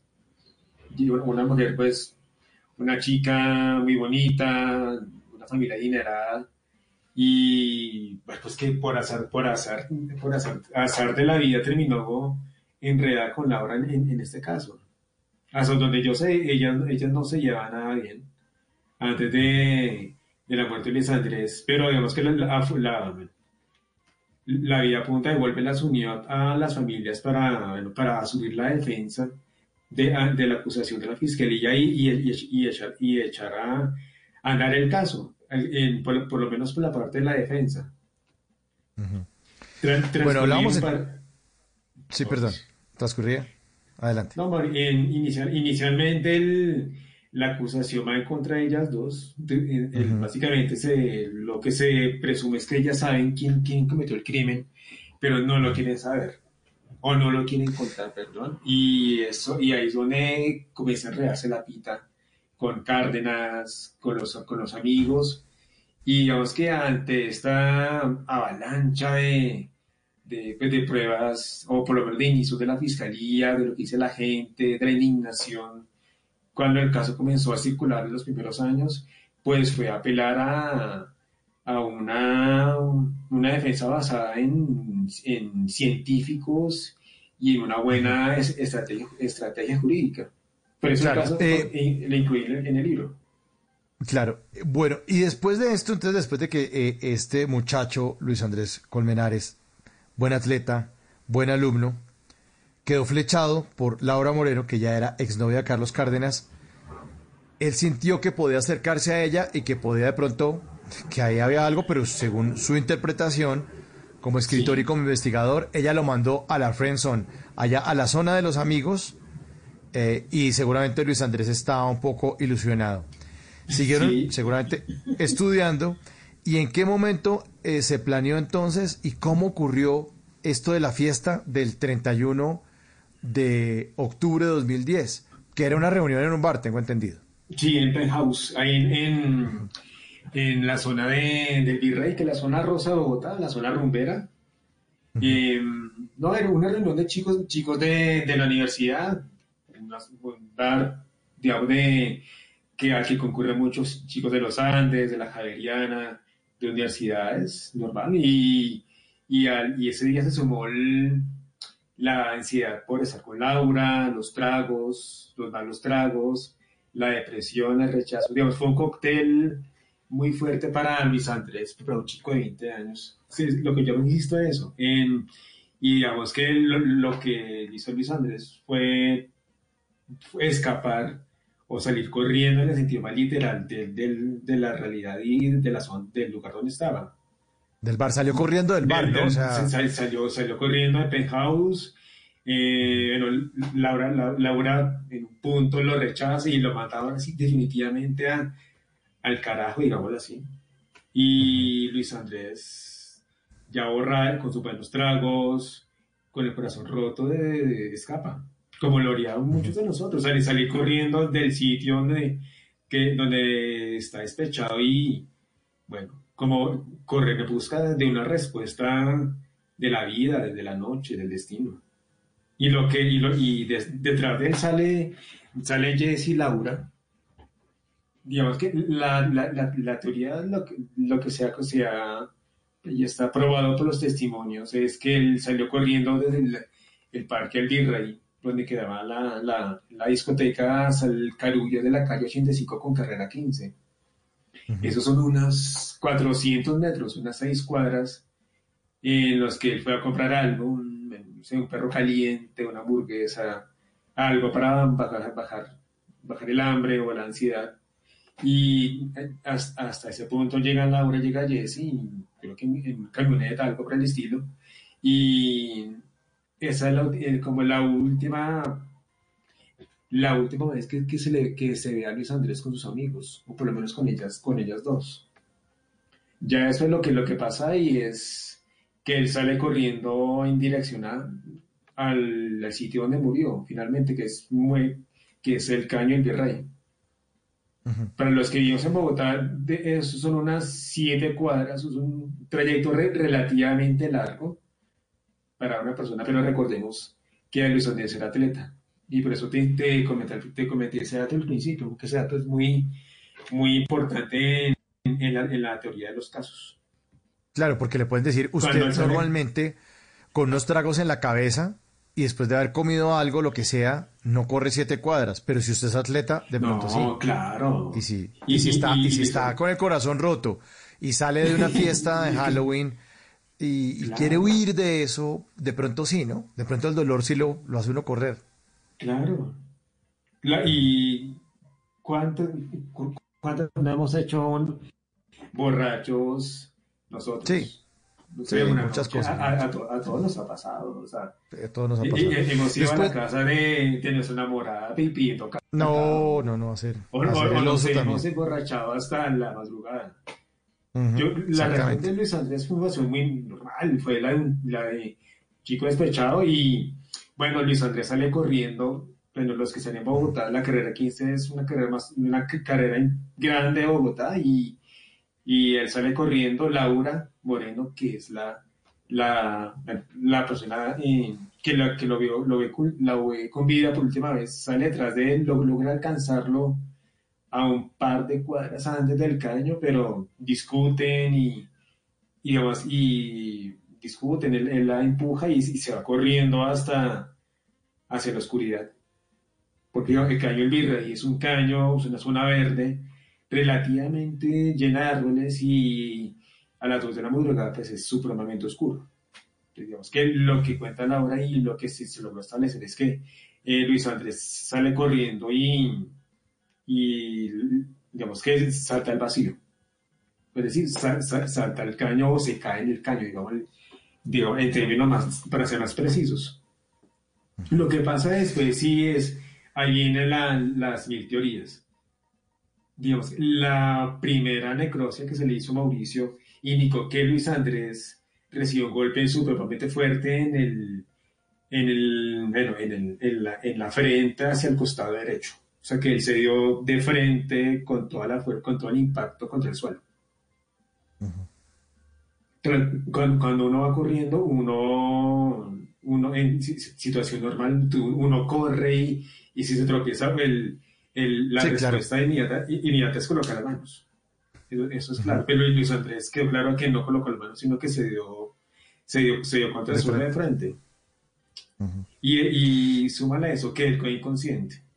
Porque Ujú. según Y- la y para contarles también, Sí, Fernando, a, lo- a los oyentes también que están fuera de Bogotá, muchos conocen el caño eh, eh, este del, o el canal este del Virrey, pero este, este canal tiene una característica y es que eh, está hecho o está recubierto de ladrillo, de ladrillo de ese el normal, el de, el de, el de construcción, eh, todo el caño tiene recubrimiento de ladrillo por donde pasa una corriente de agua que normalmente no es muy, no es muy fuerte, no, no- no es muy caudaloso, es un caño como tímido, no es, no es un lago, no se cayó a, a un río, no.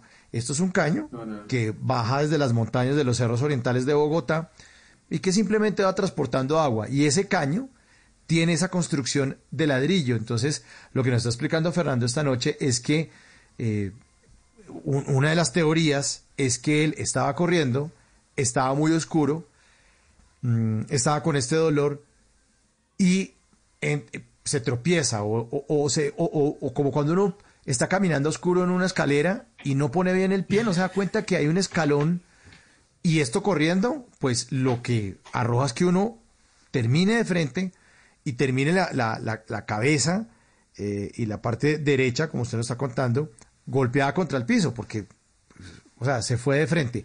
Esa es una de, las de, las, de, las, de las explicaciones, ¿no, Fernando?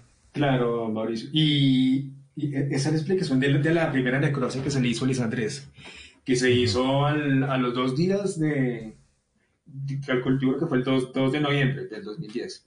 Y, esa, y, la, y poster- posterior a la, al- al- a la caída y, al- y el golpe que precipita la, la muerte de Luis Andrés es porque queda inconsciente y él muere ahogado. Digamos, en, en- en la necropsia es que eh, hay residuos de agua, de agua lluvias en los pulmones. Luis Andrés queda inconsciente y muere ahogado pues a los 15 minutos, a los 10 minutos. No, no, no logra despertar. No, no- no logra despertar a tiempo para levantarse.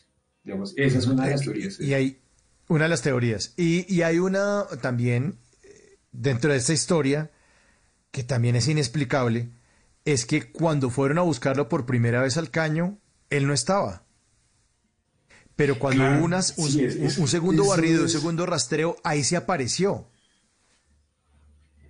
Claro, porque ahora el- lo que lo que te menciona el Virrey es una zona verdosa, casi un parque público Bogotá. Y es muy supremamente oscuro. que y el primer, el primer llamado fueron, fue a las dos y media de la mañana, yo calculo, después de que llega Jesse, llega Laura, Laura es la última persona que lo ve con vida y les cuenta pues que, que Luis Andrés desapareció.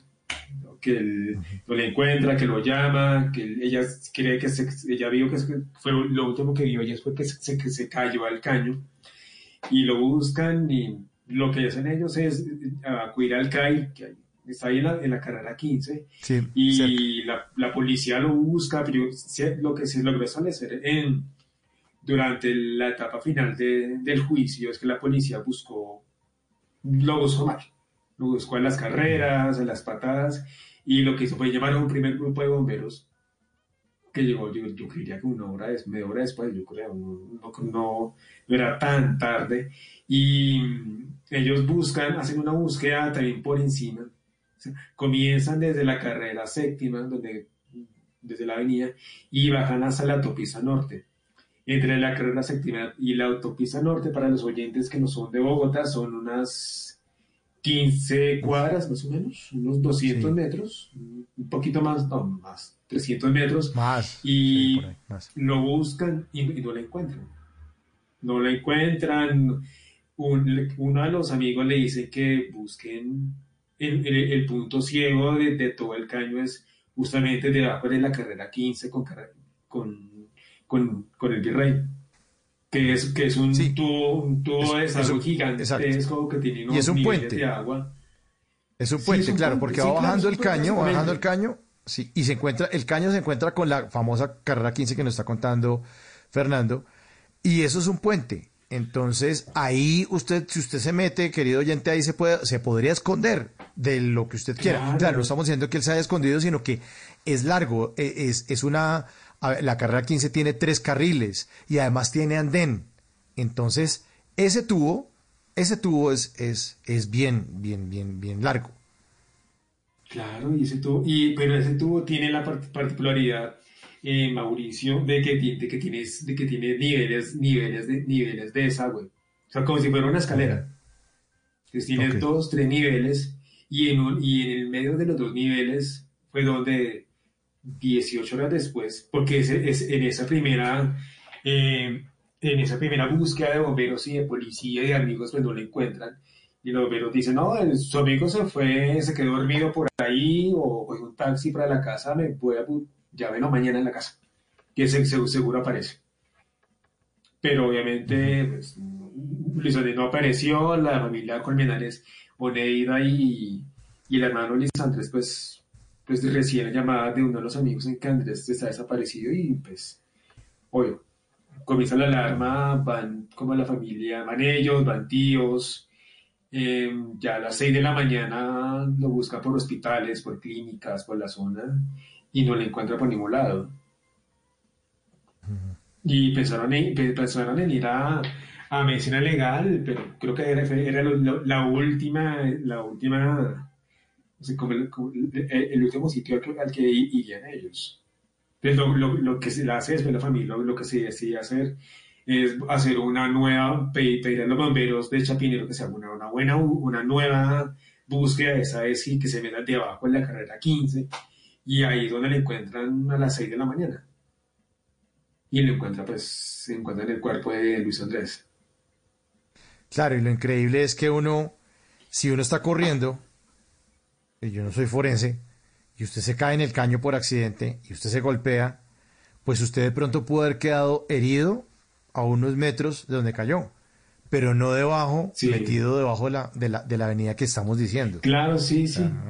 porque ahí la cuestión es que como el, el que inconsciente, bueno, una de las teorías que fue la que al final tuvo mayor peso eh, ante la juez fue que él quedó inconsciente y digamos que lo, lo, más difícil de probar ahí en ese punto es que el agua lo arrastró porque lo sería unos 100 metros y bueno, y, y, está, y está aprobado por el IDEAN y por, y por estudios de ingeniería eh, hidrológica que, el, pues que esta semana llovió de una forma impresionante, como llueve en todos los noviembres en Bogotá.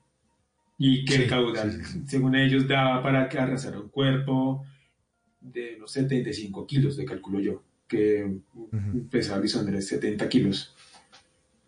Pero ahí, el punto, Mauricio, es que el, se, hace la necropsia, Luis Andrés se lo entierran en, Villanueva, y además que la muerte queda así, como en, un punto de aceptación. Digamos que él, está muerto y, y, la familia intenta hacer su duelo.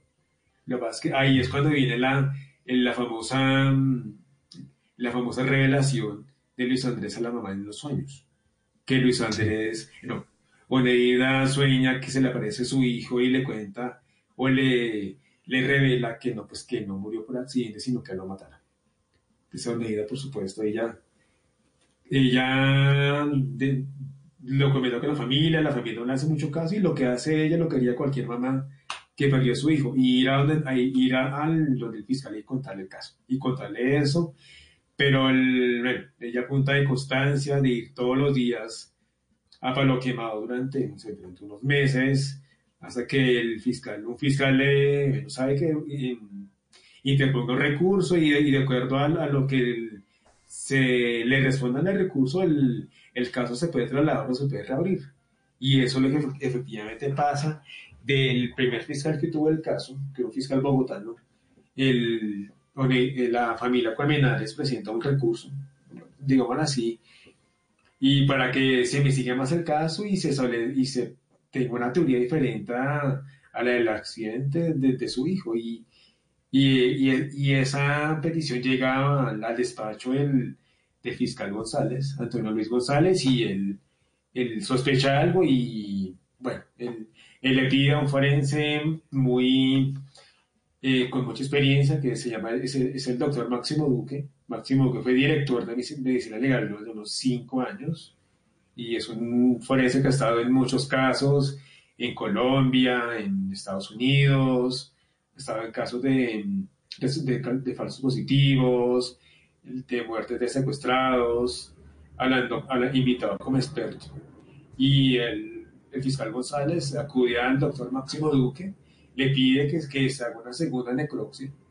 Entonces el doctor Duque va hasta, hasta el cementerio de Villanueva, hace su, su, peritaje y su, su teoría, su, lo, que él, lo que el cuerpo de Sandrés le señala al doctor Máximo es que no fue un accidente, sino que él pues, fue un asesinato.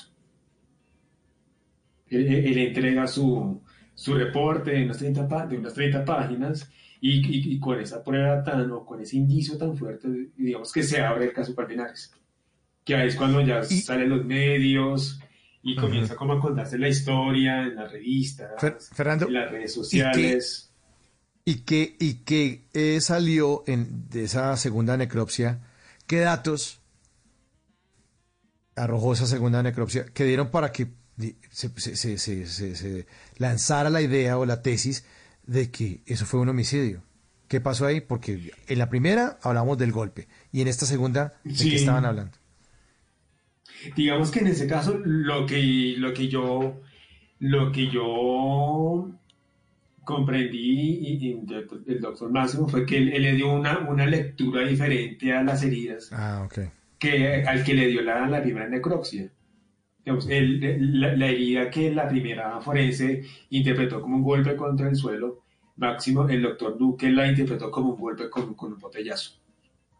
O, y a eso se puede sumar el, el número de laceraciones en, en, la zona del tórax, por delante y por detrás, que él interpretó como una patadas o con palos, con, elementos contundentes y una cantidad impresionante de golpes. Entonces, lo que él concluyó es que y, y, eso, y eso, Fernando, empezó a señalar ya a Carlos Cárdenas porque entonces era, ¿quién podría haberlo golpeado? Pues el exnovio que puede decir, no se metan, ¿no? Era, era también como eso, no se metan con mi exnovia, usted está muy... Oh, exacto. y ahí se, ahí se une con, con, la otra arista del caso, que es, el, que es, que es el, el lo propiamente lo sentimental, lo, lo novelesco que ya, bueno, ya el, conflicto emocional de los chicos, claro, y digamos que se une un, un peritaje que es, una, pues, un indicio muy, muy, muy fuerte, y que da, sí da para abrir un caso, se une con los testimonios de los, de los chicos, de Laura, de Jesse, y, el- y, el- y- y lo que se hace es buscar un culpable. O por lo menos, y, y- y los primeros culpables fueron la- eh, ellas dos, Laura y Jesse Cárdenas. Ellas por encubrir y él por, porque igual Cárdenas no, no se ayudaba mucho entre los medios y era como muy arrogante.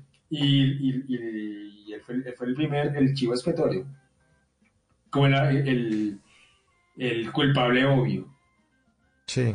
Lo, lo- lo que tú, lo, lo que, lo que tú decías ahorita, el- no se metió con mi novia, un problema más, más de casi de, de macho alfa.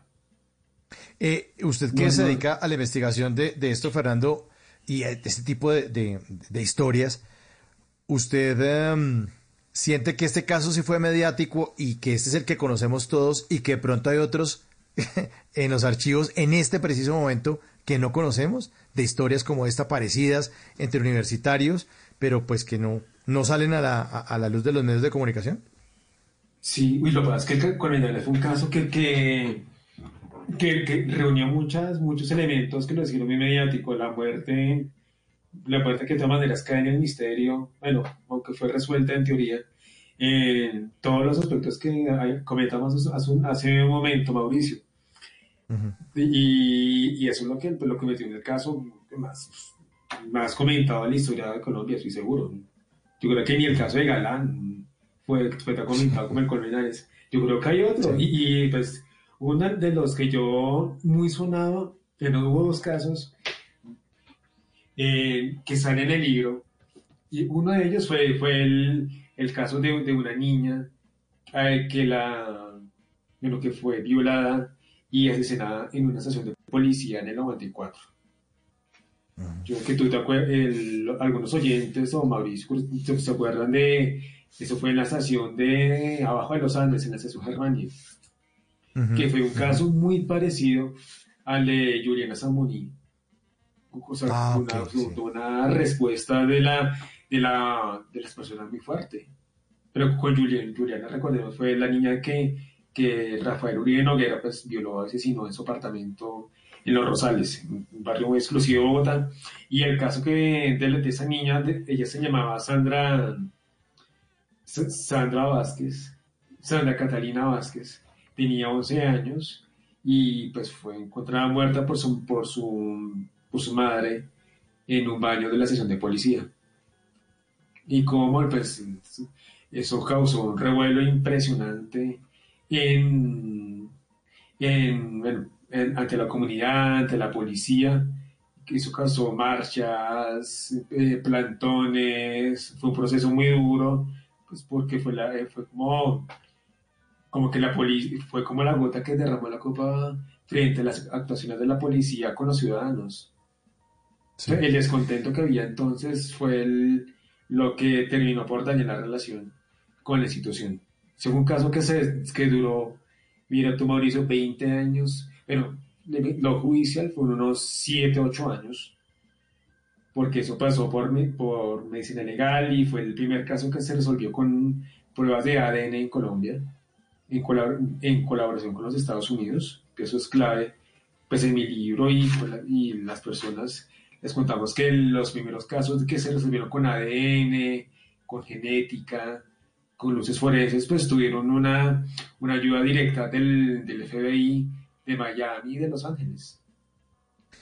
Y ese Fernando, pues, usted- yo creo que con, esa, con, Sí, claro, con esa prueba. pero, pero, pero este de los Andrés Colmenares sí, porque ya aquí le sumamos redes sociales. Y entonces, Claro. en ese momento, hace 10 años, ya es las redes sociales y la tendencia, el hashtag.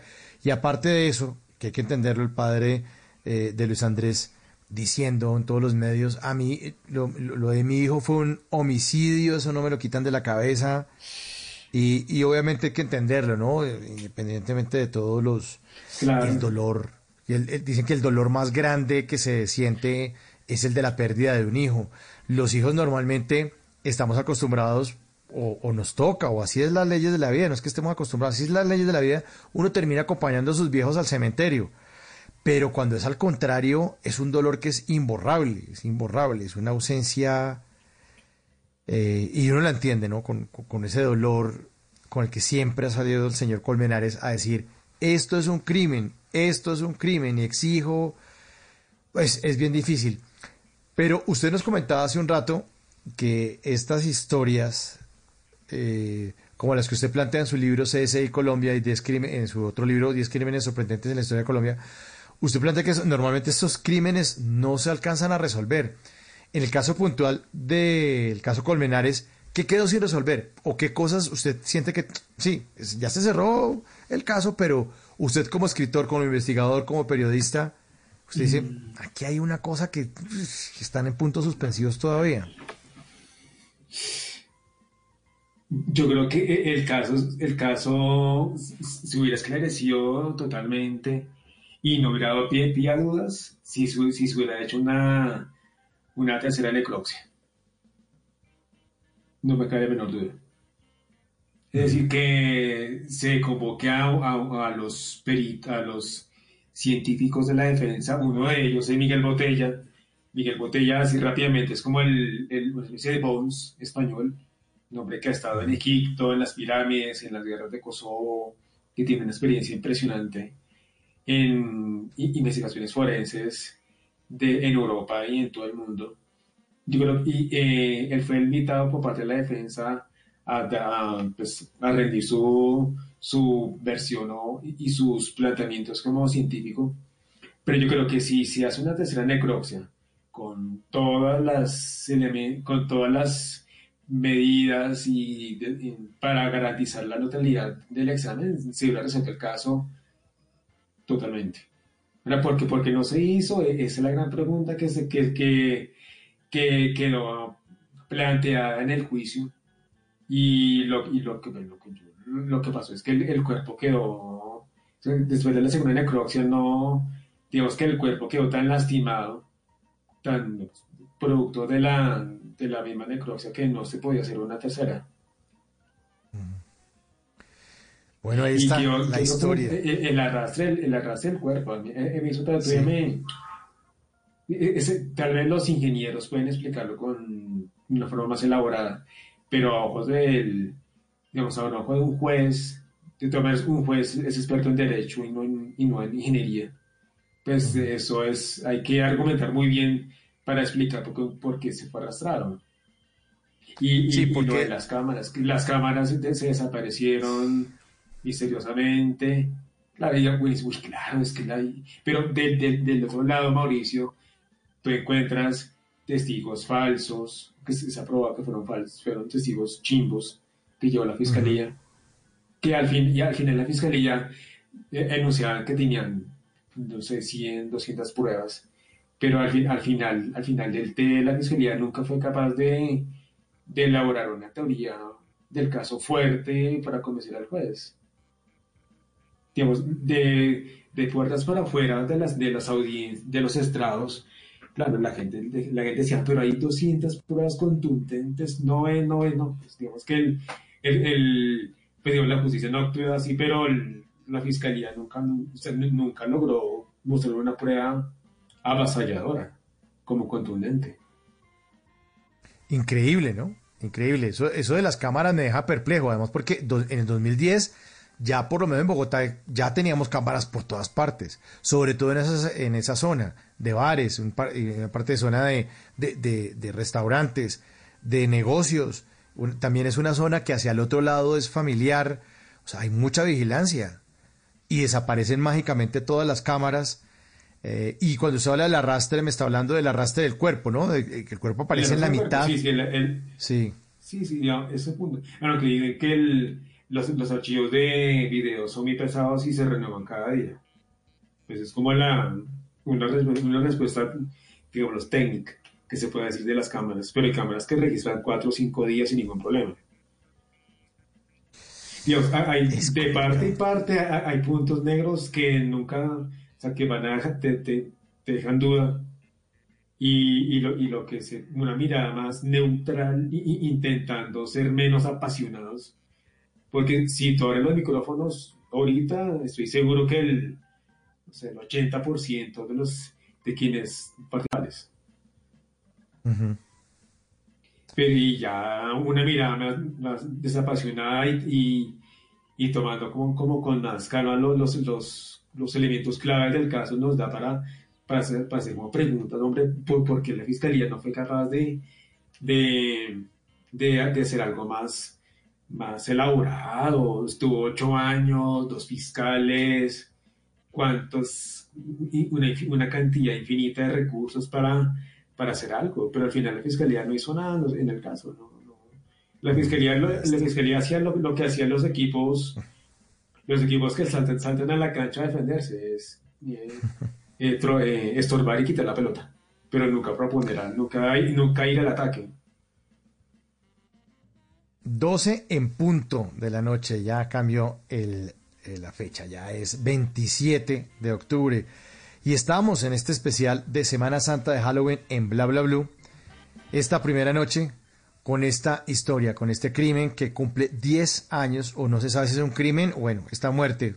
No podemos decirlo porque la, la ley dice otra cosa, no, aquí estoy juzgando, no, es no puedo decir si es un crimen. La muerte de Luis Andrés Colmenares, que como ustedes escucharon, tiene todavía muchos puntos suspensivos, a pesar de que el caso ya, ya, está, ya esté cerrado. Todavía, todavía, como nos cuenta nuestro invitado esta noche, eh, Fernando Salamanca, todavía hay cosas que están sin resolver. Fernando, mil gracias por acompañarnos esta noche en Bla Bla Blue. Un abrazo y esta es su casa eh, para todos los los, los, los, casos, las historias que usted quiera contarles a los oyentes también. Estaremos aquí atentos de, sus historias. Mauricio, muchas gracias por la invitación y no, eh, a los oyentes que sigan, sigan conectados a Bla Bla Blue y si buscan el libro seguro lo disfrutarán mucho. CSI Colombia, el libro de Fernando Salamanca y tiene otro que se llama 10 crímenes sorprendentes en la historia de Colombia. Esa para que lo ubiquen. Fernando Salamanca esta noche en Bla Bla Blue. Muchas gracias Fernando y como dice esta canción de Gustavo Cerati, otro crimen quedará sin resolver.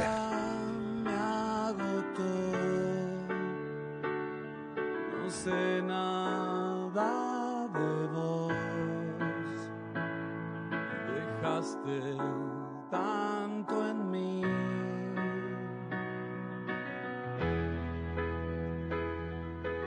llamas me acosté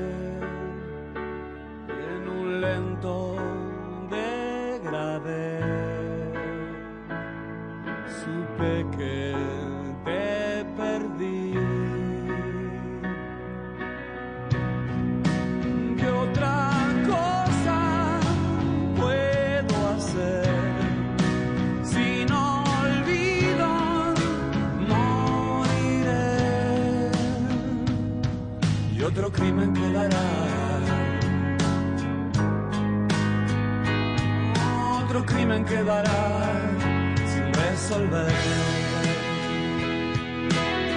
12 de la noche, 3 minutos. Javier Segura ya está listo con la actualización de la información de Colombia y del mundo en voces y sonidos.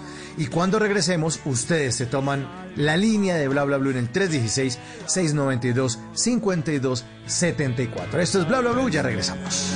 Lo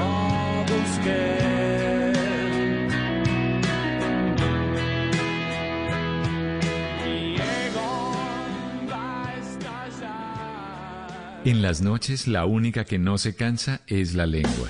Por eso, de lunes a jueves a las 10 de la noche empieza Bla Bla Blue con invitados de lujo. Le saluda la chilindrina. Soy Bonnie Cepeda. Les habla Michelle Brown. Yo soy Liz Pereira. Checo Acosta, el príncipe del carnaval. Soy Claudia Bamón. Los saluda Alfredo de la Fe. Yo soy María. Con buena música, con historias que merecen ser contadas, con expertos en esos temas que desde nuestra casa tanto nos inquietan y con las llamadas de los oyentes que quieran hacer parte de este espacio de conversaciones para gente despierta. Bla Bla Blue, de 10 de la noche a 1 de la mañana. Bla Bla Blue, con María Macausla, Simón Hernández y Mauricio Quintero. Bla Bla Blue, porque ahora te escuchamos en la radio. Voces y sonidos de Colombia y el mundo en Blue Radio y bluradio.com, porque la verdad es de todos. Ya son las 12 de la noche y 4 minutos de este martes 27 de octubre del 2020. Soy Javier Segura y se hace una actualización de las noticias más importantes de Colombia y el mundo. Y empezamos este martes con un vistazo a las noticias más importantes ocurridas en las últimas horas en Colombia. El país reportó 9.167 casos nuevos de COVID-19 en las últimas 24 horas y el número de enfermos activos subió levemente a 68.310. En la última jornada se reportaron 194 una de las cifras más altas que hemos tenido en los últimos días. El presidente Iván Duque ciudadanos que nos dicen por qué hemos visto un aumento de pronto en los casos en algunos días. Lo cierto es que no se trata en este momento de un rebrote. Se trata en este momento que hay algunas regiones que tenían también retrasos en la evolución de la pandemia con respecto a otros lugares que tuvieron ciclos mucho más fuertes. Pero esto también nos sirve para llevar... 12 de la noche y 5 minutos, la Secretaría de Salud de Bogotá pidió quedarse en casa durante las celebraciones de Halloween para evitar contagios. En ciudades como Manizales o Neiva, entre otras, decidieron implementar toques de queda durante el puente festivo para evitar aglomeraciones o contactos cercanos.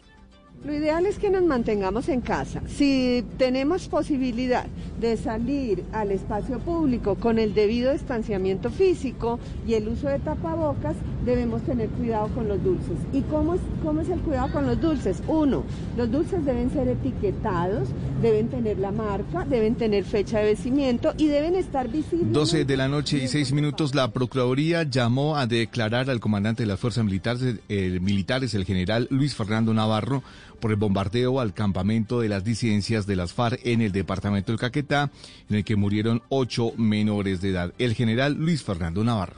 Es importante este detalle. No hacían parte de este grupo organizado. Por esta razón, durante la fase del planeamiento operacional, se tomaron todas las medidas y precauciones en el marco del derecho internacional humanitario. 12 de la noche y 6 minutos se volvió viral un video en el que se ve como tres personas matan a sangre fría a un joven de 31 años en el sector de Aures en la localidad de Suba para robarle su celular y otras pertenencias. El secretario de Seguridad de Bogotá, Hugo Acero. Bueno, lo primero lamentar este hecho, lamentar desde luego el asesinato de José Reinel Perdomo el día 18 de octubre y ahí estamos trabajando con la policía y con la fiscalía.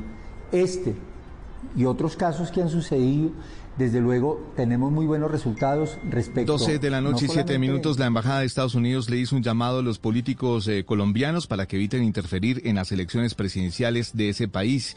Dice el mensaje que para ellos es importante respetar la política bipartidista que se ha mantenido en los últimos años. Noticias contra reloj en Blue Radio.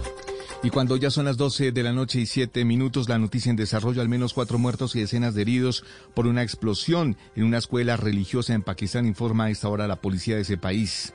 La cifra, el gigante bancario HSBC anunció que sus ganancias después de impuestos durante el tercer trimestre se desplomaron un 46% interanual debido a las consecuencias de la pandemia de coronavirus y las tensiones entre China y los Estados Unidos. La ampliación de estas y otras noticias en blueradio.com y en Twitter, arroba Co. Sigan disfrutando de Bla Bla Blue, conversaciones para gente despierta. El mundo nos está dando una oportunidad para transformarnos, evolucionar la forma de trabajar, de compartir y hasta de celebrar. Con valentía enfrentaremos la realidad de una forma diferente, porque transformarse es la nueva alternativa. Blue Radio. Cada amanecer desde las 4 de la mañana, Blue Radio le ofrece una primera mirada de las noticias más importantes de Colombia y el mundo. Son las 4 de la madrugada en punto Colombia. Muy buenos días. A partir Sus de este madrugadas momento, estarán mañana, llenas de información de interés, de música y de deportes. De Colombia y del mundo. Vamos a estar hablando. Mañanas Blue 4 AM por Blue Radio y bluradio.com. La nueva alternativa. Para volver a soñar, para clasificar por tercera vez consecutiva, para el orgullo de toda una nación, para vivir, sufrir, vibrar, llorar, cantar. Todas las eliminatorias, vívelas, súfrelas, llóralas, cántalas en Blue Radio, porque a partir de este momento estamos en modo fútbol mundial. Blue Radio y bluradio.com. Radio Eliminatoria. Si es humor, que acabó de llegar un domicilio de comida para el presidente Duque. ¿Ah, sí? Sí, la reforma a la justicia, la moción de censura de Hermín Defensa y una carta de Claudia López. No, no, pero no entendí. ¿Eso qué clase de comida es? Pues tres papas calientes. Si es su opinión, ¿Qué significa para el LNN la baja de alias Uriel? Era una persona que está tratando de influir en las nuevas generaciones, en los jóvenes, por medio de atraerlos por la red y por implementar una especie de comando cibernético para tratar de influir y de tener incidencia en su ideología y en su accionar terrorista. Voz Populi. Pedro, Santiago, Jorge, Álvaro, Camilo, Oscar. ¿Por qué ustedes los viejitos cuando se ponen una máscara sacan tanto la lengua por el rotico? De lunes a viernes desde las 4 de la tarde. Si es opinión y humor, está en Blue Radio, la nueva alternativa. Dígale no a las noticias falsas. Evite los medios anónimos e irresponsables. En tiempos de emergencias y de incertidumbre, es fundamental la información verificada y confiable. Los medios de comunicación formalmente establecidos, por su profesionalismo y responsabilidad, son el antídoto más eficaz contra las noticias falsas y la desinformación. Infórmese por la radio y la televisión a toda hora, con los rostros y las voces que usted conoce y confía. Fue un mensaje de la Asociación Internacional de Radiodifusión, AIR.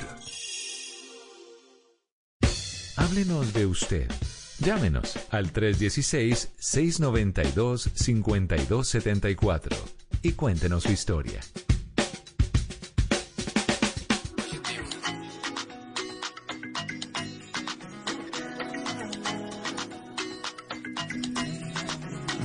Estaba de viaje, quedé solo por un mes. Aunque no tenía plata, dos botellas encontré. Y invité a tres amigos, me llegaron como seis. Me distraje un segundo y ya eran más de diez. Se llenó la cocina, la sala no cabían. Me llamó la vecina para ver si se nos unía. Tan tranquilo no era el plan, se empezó a descontrolar.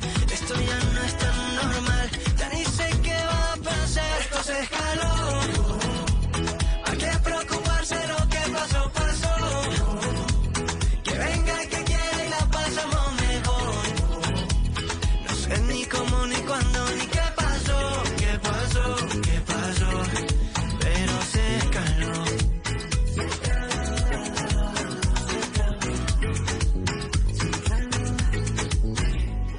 12 de la noche, 12 minutos. Bienvenidos a la tercera hora de Bla Bla Blue. Llega Simón Hernández con estrenos musicales. Señor, buenas noches, bienvenido.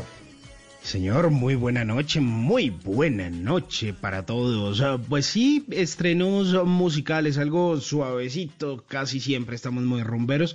Y esta vez ah, yo creo que le podemos ah, dar cabida a algo que suena como medio tropipop del eje cafetero para el mundo, una banda que se llama Timo y no, no son ningún Timo, ellos son una banda que hace las cosas de una forma muy seria y tienen una Honesta. canción que se llama Sí, sí, sí, se llama Se Escaló. Pues ellos hicieron un álbum que se llama Maratón de Canciones, que lo estrenaron hace ya un par de meses, en agosto. Y eh, ya han estrenado varios sencillos y esta canción pues se llama Se Escaló. Es casi que dirían ellos como el himno de las fiestas en casa. Suena rico, suena sabrosito, suena chévere, muy colombiano. Y me gusta, me gusta, me gusta esta canción y por eso se las quería compartir hoy. Que bueno, yo iba a decir disque lunes y no señor, ya es martes 27 de octubre. Ahí está Timo y esto que se llama Se Escaló. esquina, la otra esquina, esto nadie se lo imagina. Sigue y nunca termina. Yeah, yeah, yeah, yeah. No respondo, no me importa, no lo sé. Que lo bueno no comienza hasta las tres. No respondo. Especial semana de Halloween en Bla Bla Blue. Está la línea ahí 316-692-5274. Ustedes pueden contar las historias que quieran. Ya han compartido unas historias buenas unas historias que, eh, pues uno dice, sí, esto es como decía Rafa Taibo hace, una, hace un rato, historias, fenómenos inexplicables, inexplicables.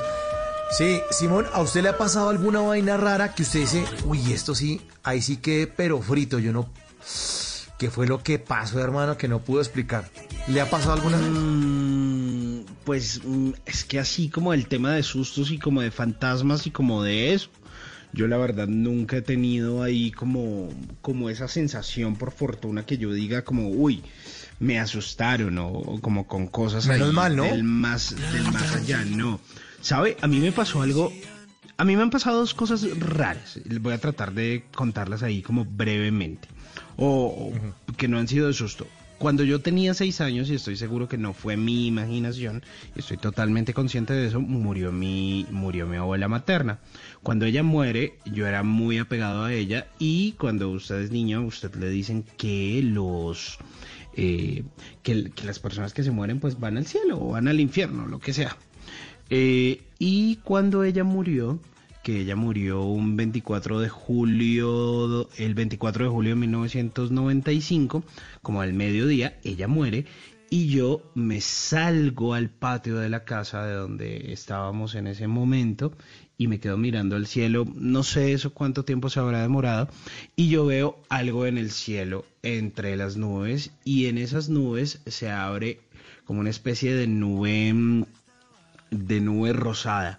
Y en esa nube rosada era como si fuera una, mm, haga de cuenta, una puerta. Y yo veo como si una estela de luz o algo que para mí en ese momento representaba quizá su alma o lo que sea, cruza esa puerta, esa, esa, esa nube rosada. Y tan pronto la cruza, se va disipando, se va cerrando, se va cerrando y se convierte de nuevo en la nube blanca. Una cosa rarísima, no sé eso a qué se deba, no sé cómo llamarlo, pero lo vi. No sé, no sé cómo decirle a ese Simón de, de seis años qué fue lo que ocurrió y aún me lo pregunto.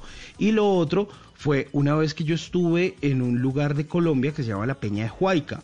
Y en esa Peña de Huayca estuvimos haciendo una caminata, toda la cosa, con un grupo de gente que le gustaba el tema ovni. Y un, y un día, no, eh, eh, o ese día que estuvimos allá, bajamos de la montaña y nos quedamos compartiendo, almorzamos, estaban mis cinco sentidos, yo tenía 18 años, no me había tomado un trago, nada, estaba totalmente consciente. Eh, nos dieron unas hojas de papel, les abrimos unos triángulos y, eh, y les hicimos como un doble, como haga de cuenta, como un origami. Miramos al cielo o pusimos esas hojas en dirección al cielo durante X determinado tiempo y eh, al- a los minutos aparecieron unas luces en el cielo. ¿Qué, se puede, ¿Qué pueden ser esas luces en el cielo?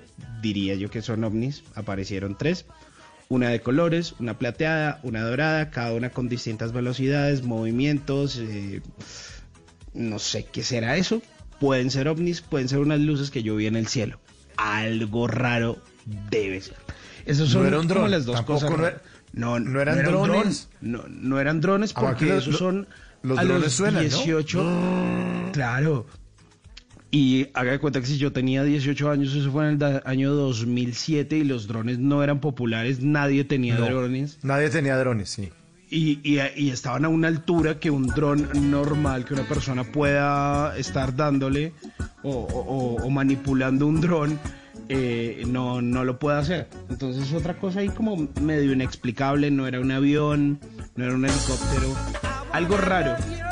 Y tampoco, y tampoco había fumado estupefacientes. No, no, no, no sé. Que le está poniendo desde el máster la canción de Bob Marley. A ver si de pronto es que, o fumado o se ha tragado de pronto un hongo por ahí del piso. Pero no, no. Una, una agua de panela cinco cósmica. No, no, no. No.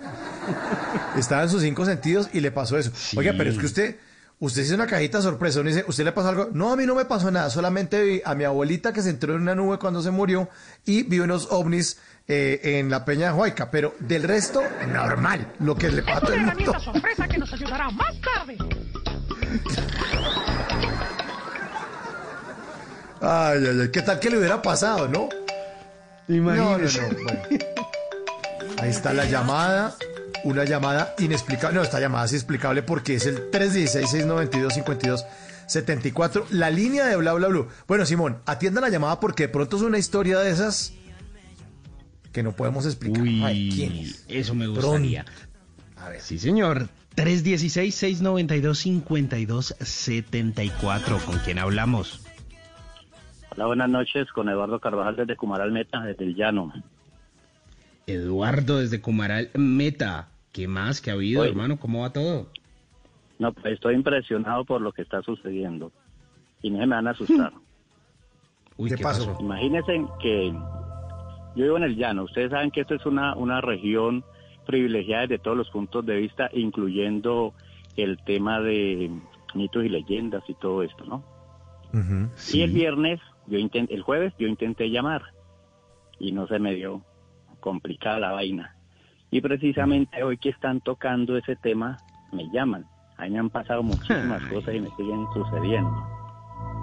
Y pues, no sé, vean la vida como es, precisamente hoy, y yo que estoy como tan rodeado de esto. Pero sí, obviamente pasan muchas cosas y el tema es muy interesante, ¿no?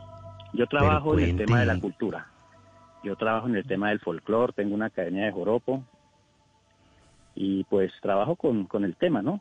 Me gusta, soy folclorista desde muy niño y trabajo también con la institucionalidad, acá con la gobernación del Meta. Y pues uno tiene que viajar mucho por diferentes procesos. Precisamente acabo de llegar de uno de los viajes, acabo de llegar de Mesetas Meta. Estuvimos haciendo un recorrido con el equipo y con la, dirección del Instituto de Cultura del Meta, donde yo trabajo.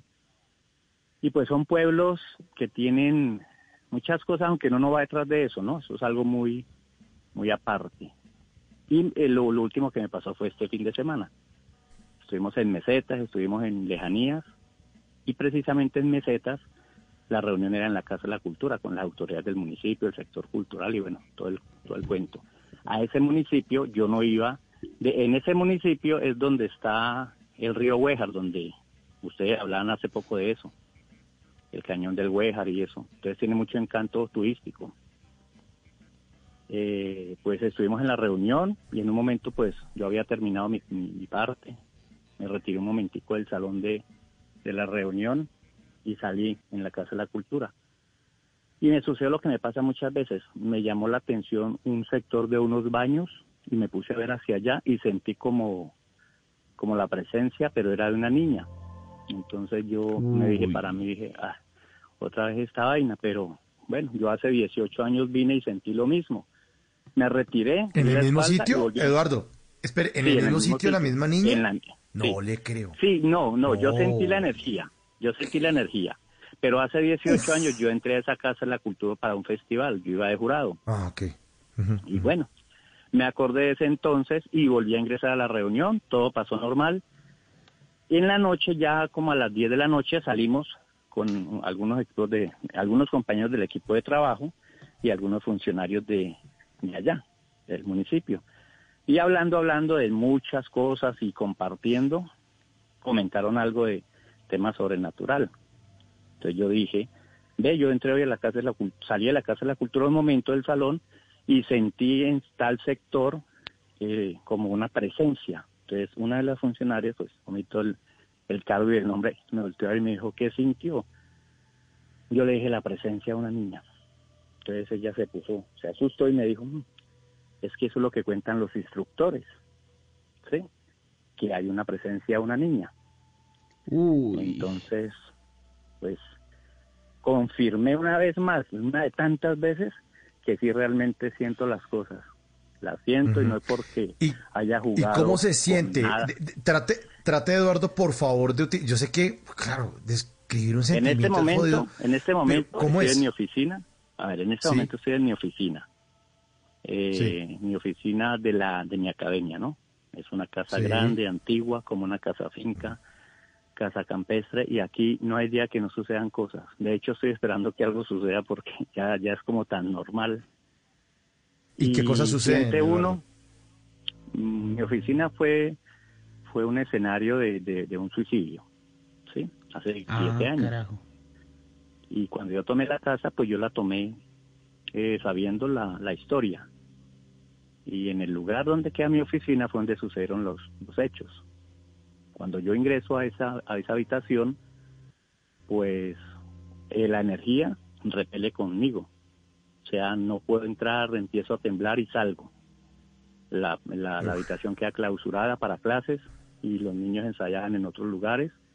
Se cerraba y yo me iba para mi apartamento. Con el tiempo, diga usted cinco o seis meses, me convencieron para venirme a vivir acá donde estoy en este momento. Y ahí puse mi oficina y empezaron a suceder cosas, demasiadas cosas. Todos los días me ¿Cómo- golpean mi qué? escritorio, la materialización visual, digámoslo así de alguna manera, ya es muy evidente. Los videos son muy contundentes. Y bueno, de tantas cosas que sucedieron, hace como un mes, como mes y medio, traje a un sacerdote que me pidió un favor de un instrumento y vino a mi oficina a hablar. Pues yo estoy aquí en las horas de la tarde y la noche porque el resto estoy en, la, en mi trabajo. Y pues eh, bendijo la casa y todo y paró. Pero ya hace como, como unos que, como una semana volvieron a empezar. Empezar a, ya se está materializando en mi escritorio, mueve la silla. Llegué anoche del viaje que les digo que hice de trabajo. El muchacho que me estaba cuidando me decía, no, no me dejaron dormir, la silla la corren todo el tiempo, entonces pues, ya voy a tener que volver a tomar acciones, ¿no? Voy a tener que volver a traer al padre, de hecho tengo agua bendita, en el día de regar, y es como lo cotidiano, y aquí en el llano, aparte de estas leyendas como urbanas, como muy puntuales de que el señor que se murió y que pronto tal cosa, aparte de eso somos muy ricos en mitos y leyendas, ¿no? Que son muy verídicas la bola de fuego, el silbón, eh, todo eso que enriquece también la cultura, de alguna manera hace parte de, de la cultura literaria y, y de mitos y leyendas, por repetirlo de alguna forma. Entonces vivo en una, en una, en una región muy encantada, muy privilegiada, no solamente de paisajes y de folclore, sino también en este sentido. Y precisamente me entró la llamada hoy cuando ustedes están hablando del tema. Eh, eso me Y esos mitos, y esos mitos, Eduardo. Mire, por ejemplo, le cuento, en ese, momento, esa- en ese momento acabo de escuchar La Llorona. No, pero aquí Pero pusimos. ya- yo sé, sí, sí, sí, ya sé, Sí, yo sé, la que pusimos acá. No, es que- y, el, y el golpetazo ese que se oyó también lo pusieron desde el máster. Eh, eso, ese Ricardo el que pone esos efectos. No es que hayan pasado, tranquilo, tranquilo, oyente, porque Me han sucedido veces- cosas en emisoras.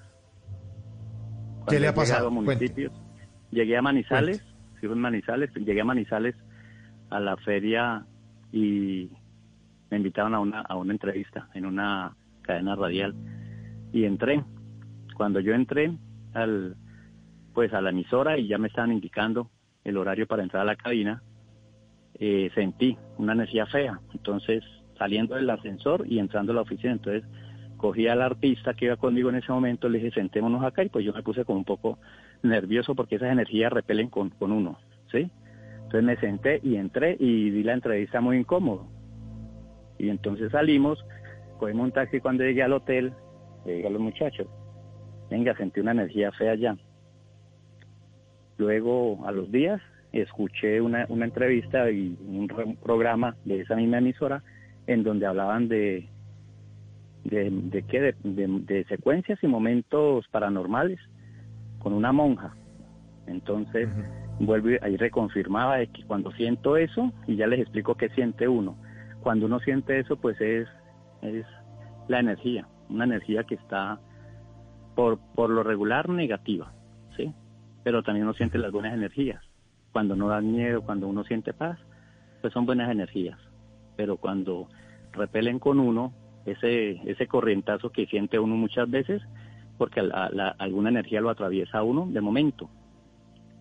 Entonces pues eso ya se ha convertido como en soy muy creyente hago mucha oración y eso me ha fortalecido mucho pero sí he despertado esa esa esa habilidad sin proponérmelo no Pero uno, uno que siente como, como un frío en el cuello, en las piernas, sudor en cuando lo las están manos. cuando lo están a, cuando lo están a uno de pronto manipulando aunque eso es ese género de, de actividad es muy muy muy difícil sí tiene que ser un familiar o un muy amigo de uno que, que venga a despedirse o que esté como se dice popularmente acá recogiendo pasos o algo que un, un suplido en la oreja o un frío instantáneo. Bueno, eso es algo como muy, muy aislado, como cuando uno tiene mucha relación con la persona. Pero a lo que me refiero a las energías es sencillamente una incomodidad, un desosiego y, y una como una inclinación a ver hacia cierto lugar y de una le viene a usted a la mente la figura de la niña o la, ima- la, la figura no, sino como la idea de que es una niña, la presencia de una niña o de un señor o de una señora o X.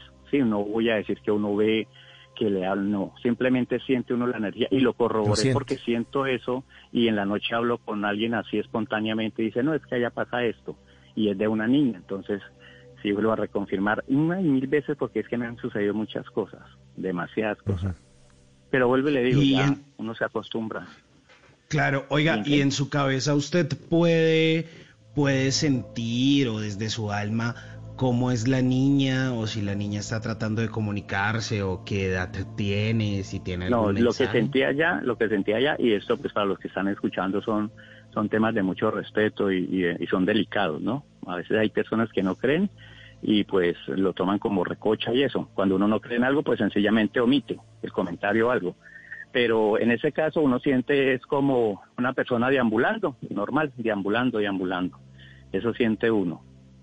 Y, y cuando lo más feo es cuando se materializan. De hecho, la persona acá se me materializó, se materializó uno de los instructores eh, el miércoles, el miércoles pasado, mm, dos de la tarde, entra a mi oficina por la puerta de atrás, me dice, voy a, voy a salir, se está despidiendo, nos vemos ahora, como es una casa como campestre, pues tiene prado en redondo, ¿no?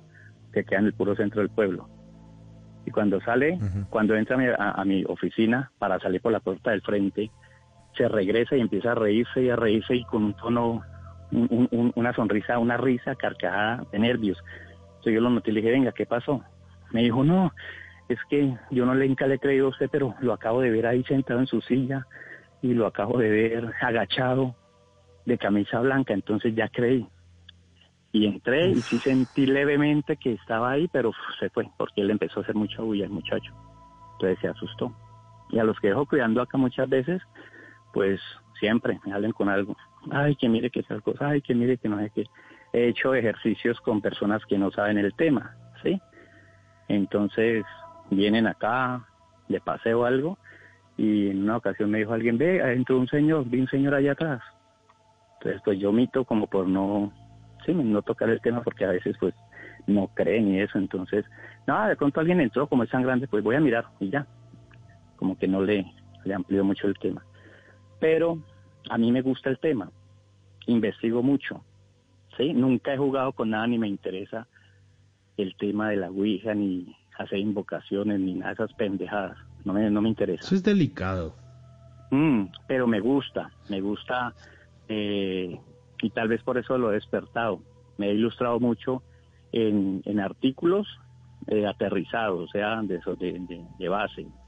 Nada amarillista, no me gusta el amarillismo en, el- en ese tema. ¿sí?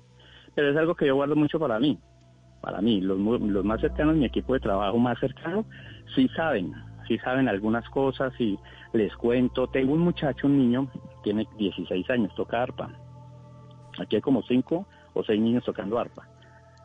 Pero uno que es el más cercano a mí, que es el que siempre está acá inclusive ensayando, a decir todo el tiempo, todo el tiempo. Y pues me puse a averiguar si es que él está desarrollando alguna... Entonces me decía, no, es que pues a mí no me han bautizado, no he hecho ningún sacramento, porque la iglesia a la que a mi mamá pues es cristiana ya lo bautizan a uno mayor de edad, tiene que hacer un protocolo y yo no estoy asistiendo a esa misa, a, esa, a ese culto pues, entonces tal vez debe ser eso. Y me puse a investigar y sí, pero él es constante, constante y no le da miedo. Él sí es más bien, él es más guapo que yo. Yo No, pero usted es un guapo, Eduardo.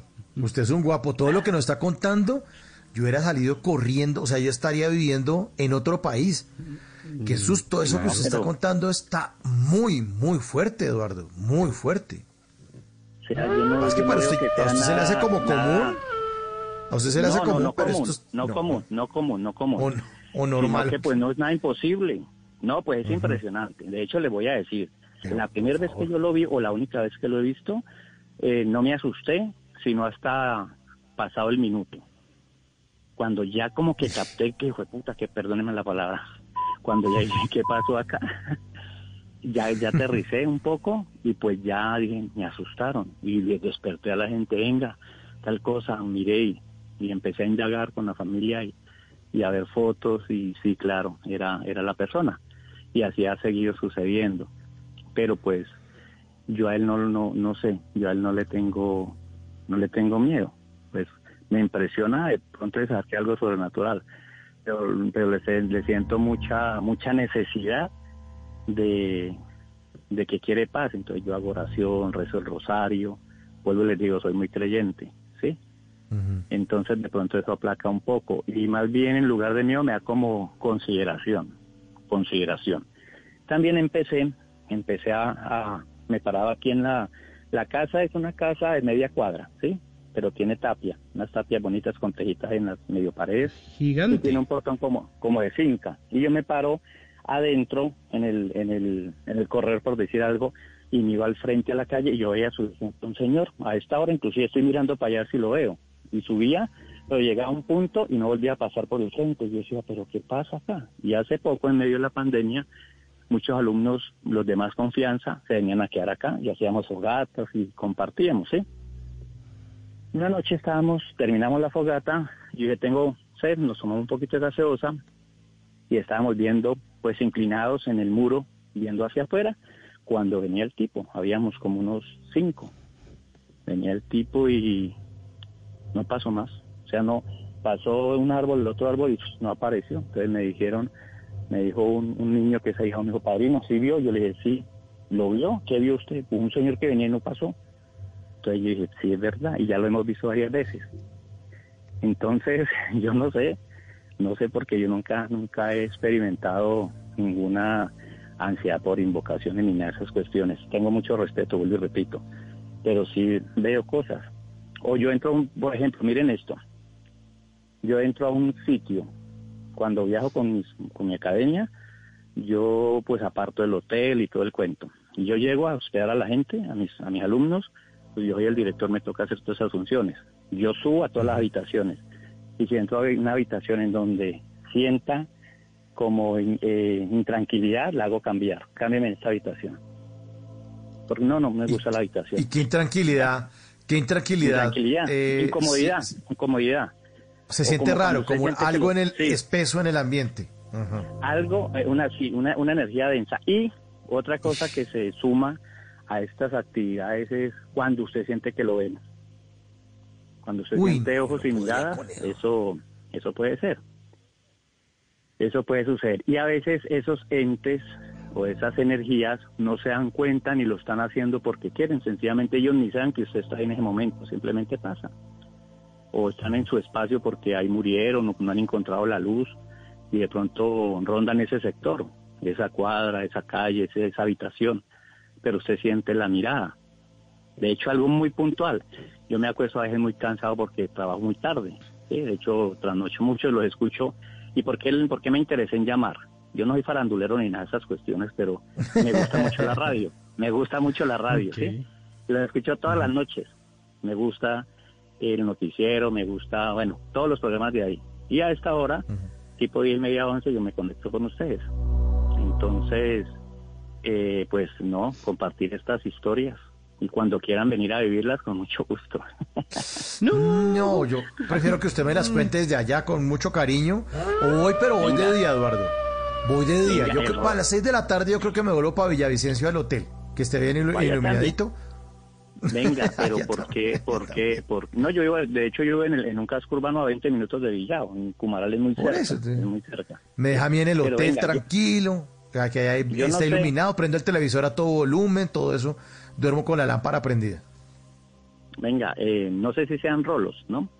Y lo digo con respeto y con cariño. Y si no son rolos, pues ya viven en Bogotá, y a veces las personas se, se vuelven como... más de- rol. se convierten. Pero el rol es muy, muy flojo, muy miedoso. Demasiado. Pero claro, es que aquí no, es que aquí no estamos sí, sí, acostumbrados a eso. No, es que aquí nos da miedo, es cuando uno sale con el celular, como le pasó a Simón el fin de semana pasado. Usted sale con el celular y llega un tipo en la moto y hasta luego. Venga, ¿sabe, Eso- en Bogotá? eso sí. En Bogotá, donde, Eso sí da donde miedo. sentí también, en el Teatro Colón. Yo fui a una reunión eh, por, por trabajo cultural y tuve una, tuve una sesión de reuniones y entrevistas ahí en el Teatro Colón, asesorando un tema. Y yo entré y sentí, y me cambié de No silla en el, que también, no. Teatro No, Colón. pero es que- cargadito. Pero, pero es- ese es entendible, Eduardo de Oyentes y Simón, porque claro. el Teatro Colón queda en el centro de Bogotá, que es en el sector de la Candelaria, ese sector que de pronto ustedes alguna vez han visto que sacan en imágenes o en fotografías, que es el sector colonial, que es como, como el, el casco antiguo de, de- de- o la ciudad antigua en Cartagena eh, o en Villa de Leyva. Ese sector se llama la Candelaria en Bogotá, queda como muy pegado, como cuando uno va a subir a Monserrate, queda muy pegado a la Casa de Nariño, a la Plaza de Bolívar, es en ese sector, y ahí queda el Teatro Colón. Pero es que ese sector, perdóneme, la casa la alquilan con fantasma incluido. Pagar ¿Cuántos fantasmitas quiere? Sí, allá, le allá, pregunto. allá, allá, allá sí es cargado y pues uno siente. Ven, yo lo que no quiero con esta entrevista, porque yo pensé que íbamos a hablar de folclore, que hace usted allá y bueno, todo ese cuento. No, Pero otro día hablamos. Es que esta semana tema. estamos en la semana. No, en esta Sí, semana sí. hablemos de esto. La semana entrante no, hablamos no- de folclore. Yo, si no, yo no digo, no, no, yo no digo que no me guste la entrevista, que chévere. Digo yo Ah, que qué bueno. coincidencia tan berraca, que Ah, precisamente me gusta el tema y me cae hoy la llamada. Pero lo que sí quiero decir es que yo no pertenezco a ningún grupo de nada, ni soy de parapsicólogo, ni estoy como los cazafantasmas, nada de esa vaina. Yo eso es algo muy, muy personal y, y que se me da y pues a ver lo disfruto porque me emociona mucho, o sea, emociono en el sentido de que me guste y que sea amarillista Claro. o masoquista, no, pero sí como que... Oiga, pero escucha. eh, Eduardo, venga, no, no, no dejemos escaparlo del Teatro Colón. Eh, Sí, pues ¿qué- no qué fue lo que sintió? Ah, ¿Qué pasó entonces ahí? entré y no sé si ustedes conozcan a- en el teatro, pero entonces ingresa uno y hacia la parte izquierda es uno una escalerita de tres escalones, ingresa a un salón como una sala de juntas y pues ahí me estaban esperando las personas. El tema era la- el desarrollo de un joropódromo de 500, de 300 parejas de joropo que llevamos para Bogotá, por toda la séptima el año pasado, cuando se cayó la carretera, eso fue antes. ¿m? Entonces ingresé a hacer la, pues, la logística y hablar con todos los que estaban haciendo la parte operativa allá en Bogotá. Y cuando ingresé, tipo nueve y media de la mañana, entré al sitio y sentí, pero me senté. Entonces yo, lo, lo más importante de esto es buscarle lógica, ¿sí? Lógica a las cosas. Pero ante una energía, pues, ¿qué lógica va a sentir uno? De pronto, Sí, eso sí, cansado, lógico, me acabo de todo. levantar. Obvio. Sí. Es inexplicable Entonces, qué lógica me- va a tener. me acaba de levantar, había dormido bien, eh, había desayunado bien, estaba pues tocando el tema que me gusta, que es la cultura y el folclore, entonces entré. Pero cuando ingreso, en el marco de la puerta, siento una energía y comodidad, y entonces me dijeron, vea, sientes acá, empezaron a, presentar, a presentarme las personas, como yo iba a hablar mucho para explicar y para decir lo que se requería, entonces me dieron un lugar privilegiado en la mesa grandísima, ¿sí? Entonces yo me cambié, dije, quiero hacerme acá. ¿Por qué no? No, es que aquí me queda bien el, el que el, el toma de corriente para el computador. Y ya, pero seguí sintiendo. Terminé la la primera parte de la reunión y cuando les dije, debatan sobre esto, y, puta, ¿qué fue esto? Y debatan sobre eso, y ¿Se movió algo allá o qué? no, que la- mi perra que está en la esquina escuchó como un chillido y salió corriendo para acá. El caso fue que yo tuve que decirles, sigan ustedes, escuché, escuché un ruido por allá atrás. Escuché, les dije, sigan debatiendo sobre el tema, ¿sí? Y, yo me, me tuve que salir. Me salí un momento, eh, no digo que me dio la palia ni que sube ni nada, vainas, no. Pero me sentí como y volví, entré, estuve adelante más y volví así, me la, me la pasé. Era una reunión de cuatro horas, entrando, saliendo cada 20 minutos, cada media hora. Entonces, eh, saqué conclusión y claro, eh, es obvio que allá de pronto sucedan cosas porque está impregnado de tanta gente que ha pasado por ahí, que ha pernotado ahí, ¿sí? Que a través de la historia han, han hecho muchas cosas ahí. Entonces, pues, Claro, casas- esos sectores, sector tiene eh, cuántos años, o sea, se fundó Bogotá en 1538 y todas las casas se tienen que, o sea, la casa más joven tiene por ahí 200 años de la Candelaria, la casa más joven tiene 200 años. todo lo que puede pasar en 200 años. Toda la energía Lice. de la gente entrando y subiendo. Y más el Teatro Colón, que es un sitio donde entra mucha gente a ver espectáculos. Eh, por ejemplo, en Santa Marta el Liceo Celeón, allá también. Allá también es, es la vaina, porque es un, un, un colegio muy antiguo, tiene ciento y pico de años, ¿sí? Entonces ahí también siente uno, siente una energía. Y a veces uno la siente inclusive cuando hay mucha gente, cuando está rodeado de muchas personas, siente uno. Pero ¿Y usted está digo, es como ahorita, darle- está, Eduardo, ¿usted ahorita está ahí solo? Señor. ¿Con quién? ¿O con Sí, quién está? Estoy solo. ¿Solos, solo, solo en esa hacienda? Solo, solo, solo, con los perros, con la perra y con un gato, dos gatos. Y estaba aquí en la ¿Y calle eso? y volví a entrar porque me dio como... ¿Y, y los frío. gatos no, no maullan de vez en cuando o los perros ladran y usted queda ahí como que, uy, ¿qué hubo? ¿Qué pasó? No, el gato tiene el misterio y el buen, la buena tarea de absorber. Ellos son esponjillas, ellos absorben, ¿sí? Y repelen. Por eso tengo una gata y un gato acá, me gustan. Y aparte de todo, pues son animales eh, que tienen desarrollada esa parte sensorial.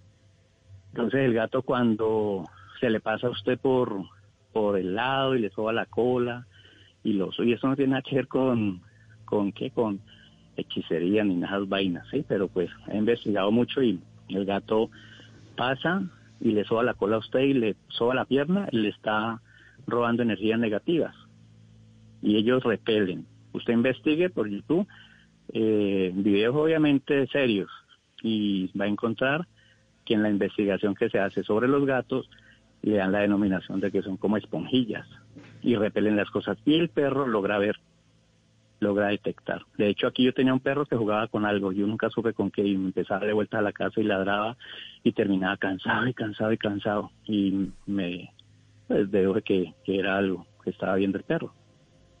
No, usted es un sí valiente. es un- una, una creencia Eduardo. en todo lado, señor. No, usted es un valiente, hermano. Usted es un valiente. Eso que está bueno. contando. Sí. Sí. Ahí nos están escribiendo, ¿no? Que, naturalidad. que- que no todos los rolos somos flojos, ¿no, Simón? En el 316-692-5274. Bueno, Ahí están el de- 0,1 punto- que- el 0,1.1%. es igual medio punto. Sí, que- quedamos unos pocos valientes. Pero mire, póngale cuidado, en el usted, usted no 316 está, usted no 6 está entre ese, por- ese porcentaje. Usted no está entre ese porcentaje según lo que me dijo. Ah, bueno. Póngale Oiga- oiga cuidado, esto, Eduardo.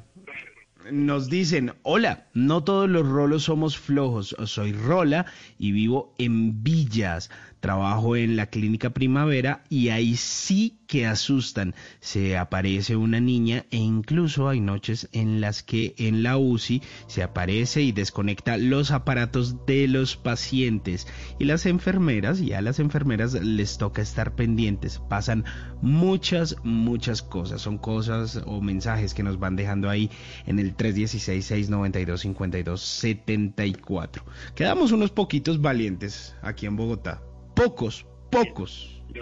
Perdón, los sitios, los sitios, ¿quién creería? Pero una funeraria no, no tiene nada porque una funeraria llega, llega el cadáver ya, ya a su función de, del proceso Uy, y el cumplimiento. Pero ahí yo no le duermo no. ni... No, pero ahí no hay no, nada. no, no, ¿Sabe no, no. dónde? ¿Sabe dónde sí de pronto nos toca dormir a todos, a muchos, sin querer y donde sí pueden suceder muchas cosas en los hospitales?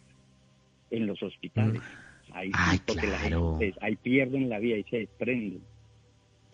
Se desprenden. Y hay dolor, ¿no? Entonces, Hay mucho eh, dolor. Villavicencio tiene, Villavicencio tiene la historia de la monja y es verídica, hermano, es verídica porque en un lugar de trabajo yo me hablé con un, trabajaba hasta tarde de la noche y me hablé con un celador y yo no lo había visto. Entonces le dije, venga, ¿usted es nuevo? Es que me van a traer un domicilio. Me dijo, sí. Y le dije, "¿Y eso? Me dijo, no, es que estoy haciendo eh, cinco días para poder acomodar los turnos de todos los otros compañeros. Le dije, no ha sentido nada acá y empezó a contarme cositas así leves. Yo le dije, no le da miedo, me dijo, no, pues yo trabajaba en, en la morgue. Entonces, pues nada, me dijo, escucha, ¿cómo así? Ah, bueno. dos cosas de la morgue. Y luego me dijo, también trabajé en el hospital. Entonces me interesé por el tema y le pregunté, ¿qué es de cierto de la monja? Me dijo, es verdad, yo la vi tres veces y es mentira que no Pero tiene ¿qué es lo de la en cabeza". monja? Ay, Cuente, cuente. cuente. La monja, pero dicen que, que era una monja sin cabeza y resulta que el tipo descubrió que no, que era una clarisa, las que tienen, las clarisas son las que tienen ese, ese kepis, digámoslo así, que tiene, que parece una, una, una cometa de papel, que tiene como alas. ¿Sí la han visto? La monja voladora. sí, sí, sí. ¿sí? Entonces, Como la entonces el tipo me decía, yo llegué a hacer los turnos así cinco días y estábamos en tal piso y nos tocó hacer la ronda y había un muchacho nuevo. Entonces le toca a usted bajar hasta allá y que no se quede al primero y luego ir hasta la parte donde antiguamente era, era la morgue. Entonces él se puso nervioso y dijo, yo no vuelvo, yo no vuelvo, así me echen el mal, voy a renunciar, yo no vuelvo. Entonces el amigo, el que me estaba contando, el celador, me, le dijo, ¿por qué? Dijo, no, es que este pendejo le tiene miedo a la tal monja y como él le toca ese terreno, ese espacio, perdón, entonces no quiere ir. Entonces, venga, yo lo voy. No, es que ahí bajando la escalera tal y que usted a la vuelta y ahí la ve. Entonces el man dice, yo bajé y bajé la primera parte de las escaleras y cuando fui a la, la curva vi una persona de espalda sentada y tenía un niño alzado. Entonces yo me, me abrillé porque las escaleras son muy anchas y me pegué a la pared y empecé a buscarle la, la, la esta y tenía un, me dibujó el ketis, o la, bueno, el sombrero que ellas se ponen. ¿Por qué las monjas clarisas? Porque hace mucho tiempo las enfermeras eran monjas que hacían su labor social, ¿sí? Entonces, enfermera monja era muy común verla, y eran las clarisas las que cumplían esa función. Entonces, él bajó y vio de reojo y vio que tenía el, el kepis, pero estaba agachada como, como besando al niño y tenía un niño alzado. Y él dice que él se abrilló mucho, se pegó a la pared para de- dejar harta distancia entre lo que estaba viendo y que la mitad del cuerpo de él quedaba contra la orilla de, de, de- de ese, de ese ente, que le temblaba la cara y las pier la pierna y el brazo, la carne le temblaba del frío penetrante. Y que él bajó, ya. Y entonces dijo, de pronto fue su gestión por lo que me contó mi compañero. Volvió la siguiente noche y la vio, y la vio tres veces. Entonces me dice, un tipo de 45, 50 años, pues, no se ha inventado una vaina de esas. No, Entonces me pues, dijo, que se yo la vi. Yo la vi y yo quedé con el, con la vaina. Ay, es que uno, hermano, a veces uno es terco. Y yo por cuestiones caí al hospital, muy grave, enfermo, por me descompensé mucho por no comer bien, por trasnochar, por tanto trabajo y caí. Y unas enfermeras estaban contando, ay, siga molestando y verá que lo mando para tal parte para que lo, le salga la monja. Entonces yo la llamé y les dije, venga, que lo de la monja. Me dijo, no, es que así es la historia. Y le dije, es verdad. Me dice, pues eso cuenta una bacterióloga que la ha visto. Y eso cuenta a furia. Así No, empezaron como la historia. Entonces le dije, venga, si yo les digo que vayamos hasta ese sector, ustedes me acompañan, no. No, usted no puede pararse el suero y decirle, no, pues me llevo la esta sí, el soporte. No, no, no, no, no, no, no. No me quisieron acompañar. Pero quedé con la duda. Y uno sigue escuchando todo el tiempo, todo el tiempo historias en el hospital sobre el tema de la monja. Entonces, para los que no creen, pues sí existe algo sobrenatural en muchas regiones, no solamente acá, en muchas partes del mundo. Y hay unos Pero es que lugares usted más tiene- que los otros. Eduardo, usted tiene el imán. Usted tiene el imán. Porque Sí, pero- le ha pero pasado de, de todo, pero le ha pasado. Sí, no, afortunadamente no, no, no ha sufrido de una agresión. No, no, no. Pero usted le ha pasado de todo. O sea, usted es una Biblia de, de fenómenos inexplicables. Oiga, Eduardo, ya- ya no, señor. es que Señor. dentro de todo lo que usted nos cuenta, pues, pues ahí uno dice como no, este man como que pues, no le da miedo, lo toma con tranquilidad, hay, hay cierta serenidad. ¿Qué de todo lo que le ha pasado, de verdad usted dice, jue madre? Uy, me dio miedo, me dio miedo. Pues, Lo que pasa es que el miedo viene cuando uno reacciona. Cuando uno reacciona. Yo anteriormente, pues cuando estaba no estaba trabajando todavía y me estaba preparando, nosotros íbamos mucho a un, a un camping, ¿sí? A pescar, hacíamos un camping, camping cambuche, no camping de ese que venden en, en los supermercados de cadena y con cierre y todo, no, un cambuche, ¿sí? El chinchorro y el toldillo y tienda ahí a la orilla de, una, de un caño y a la orilla de, de una cerca, ¿sí? Nosotros nos hicimos en un quiebrapatas. Quiebrapatas es para el paso de un potrero a otro, ¿sí? Para no tener broche y para que el tractor pase muchas veces. Entonces no ponen broche, pero ponen unos tubos, unos tubos gruesos como una especie de alcantarilla, pero tubos separados para que el ganado no se pase, por eso se llama quiebrapatas, ¿sí? Entonces está abierto permanentemente el, el broche. Nosotros campamos ahí. Esa fue la más extraña, porque nunca le he logrado encontrar, no, ni el 1% de la, de la lógica. Nosotros llegamos, nos bajamos en la carretera que conduce de Cumará a La Yopal, por ejemplo, ¿sí? Y nos bajamos y cuando yo me bajé del bus, vi en la carretera un chorro de sangre, pues asoleada y ya, ya como de dos días. Entonces cuando empezamos a caminar hacia la finca, que es una hacienda muy grande, demasiado grande, y llegamos y estaban rezando el rosario. Yo soy muy creyente y me puse a rezar con ellos. Entonces, ¿qué pasó? Dijo el amigo que era el familiar de ellos. No, es que el encargado, el, mensual, el mensual de acá, un trabajador, que le de- denominan mensual, se fue para, la, para el pueblo y se emborrachó. Se bajó del bus y cuando le dio la vuelta para pasar la carretera lo mató un carro. Y eso fue ahorita el fin de semana, hacía tres días. ¿ve? Nosotros tomamos algo y empezamos a caminar hacia el lugar donde íbamos a hospedarnos y no hacer el, el cambuche, porque había, ahí estaba el caño y ahí había cachirre y queríamos coger un cachirre para comer. ¿sí? Cachirre es como una especie de cocodrilo pequeño aquí de la región. Y llegamos allá, nos instalamos. Esa noche no pasó nada normal. Al otro día nos fuimos a ver un caño más al fondo para en la noche ir a pescar. Vimos el lugar y nos devolvimos.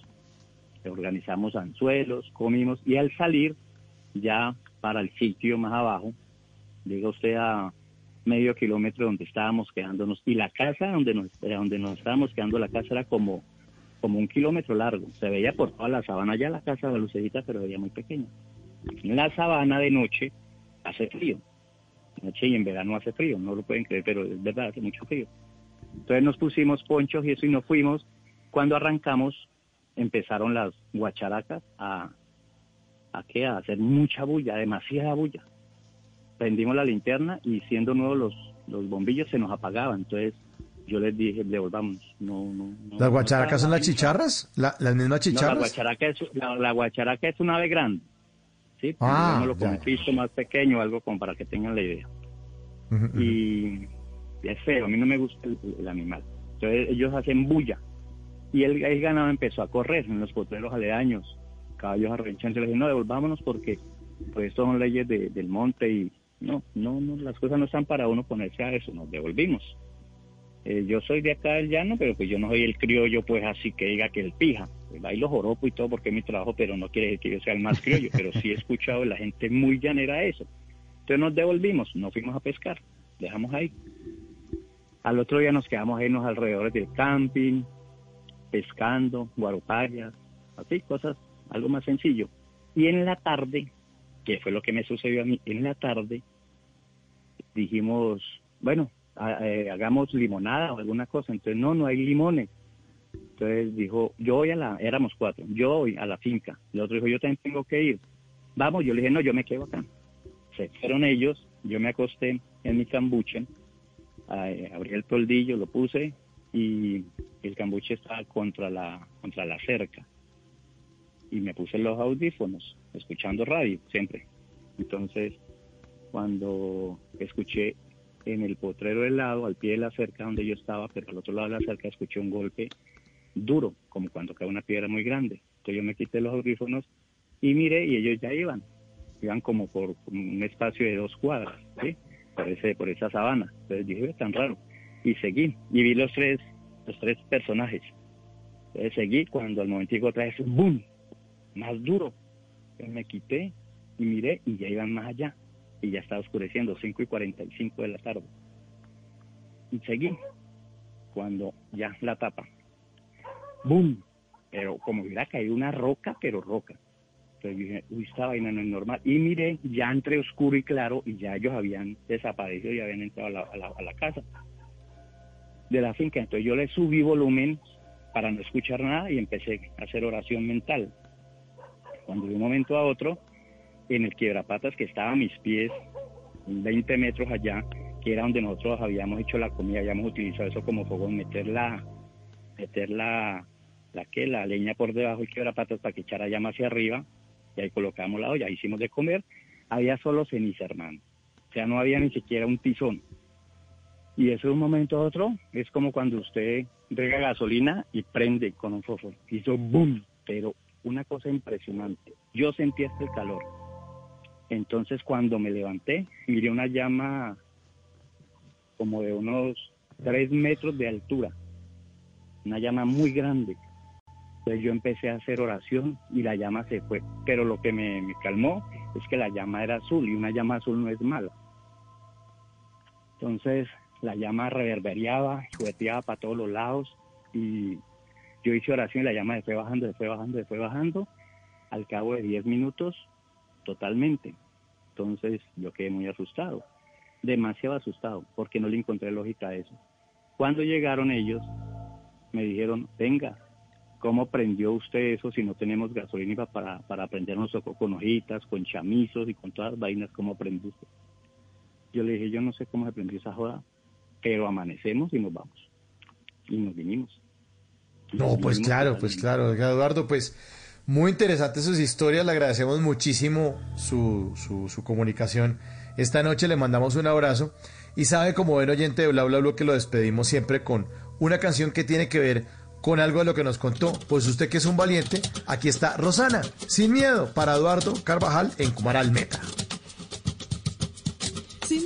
Sientes que la suerte está contigo, jugando con los duendes, abrigándote el camino, haciendo a cada lo mejor de lo vivido, mejor vivir sin miedo, sin miedo, lo malo se nos va volviendo bueno, las calles se confunden con el cielo y nos hacemos aves sobrevolando el suelo así sin miedo. Si quieres las estrellas, vuelco el cielo. No hay sueños imposibles ni tan lejos. Si somos como niños, sin miedo a la locura, sin miedo a sonreír, sin miedo. Pues sin miedo, los invitamos a estar sin miedo. Esta es la semana eh, de este especial de Halloween en Bla Bla Blue. La idea no es llenarnos de miedo, la idea es explorar cosas que uno no entiende, tratar de acercarse y pasar un rato en estas noches de conversaciones para gente despierta. Los esperamos a todos ustedes a las 10 de la noche. Muchas gracias, don Simón, por su música, por su experiencia también, que usted dijo, no, a mí no me ha pasado nada, pero me dejó aquí, o sea, súper con el ojo abierto, así como así que no le pasó, le pasó, le pasó algo importante también. Gracias por compartir su historia y, y, y nos encontramos mañana, don Simon. Sí, señor, mañana nos volvemos a encontrar aquí a la misma hora en Bla Bla Blue. Un abrazo para usted, para nuestros oyentes y para nuestro equipo de trabajo, como siempre. Sí, señor, nuestro equipo de trabajo, ahí está en el control master Ricardo Acevedo y vuelve de nuevo nuestro querido productor Diego Garibello, que está en unas vacaciones bien merecidas. ¿Y por qué le ponen risas? si Reproductor. Otra vez, bueno, cuidado. Nuestro querido productor, reproductor Diego Garibello, que le damos la bienvenida. Vacaciones bien merecidas, tuvo dos semanas fuera, nos hizo mucha falta Gary, pero aquí estamos de regreso con usted, con su compañía, con su bacanería y con la producción excelente, impecable que hace aquí en Bla Bla Blue. Muchas gracias y le mandamos un abrazo allá en el control master de Blue Radio. Muchas gracias también a Rafa Taibo, nuestro invitado en la primera hora. También gracias a Fernando Salamanca por hablarnos de este caso Colmenares que ya cumple 10 años este próximo sábado y nos ilustró y nos dejó también con muchas inquietudes. Una de la mañana, tres minutos, viene Javier Segura con voces y sonidos, la actualización de todas las noticias de Colombia y el mundo. Mi nombre, Mauricio Quintero, y siempre, siempre, sin miedo, será un placer acompañarlos cada noche aquí en Bla Bla Bla. Un abrazo para todos, chao.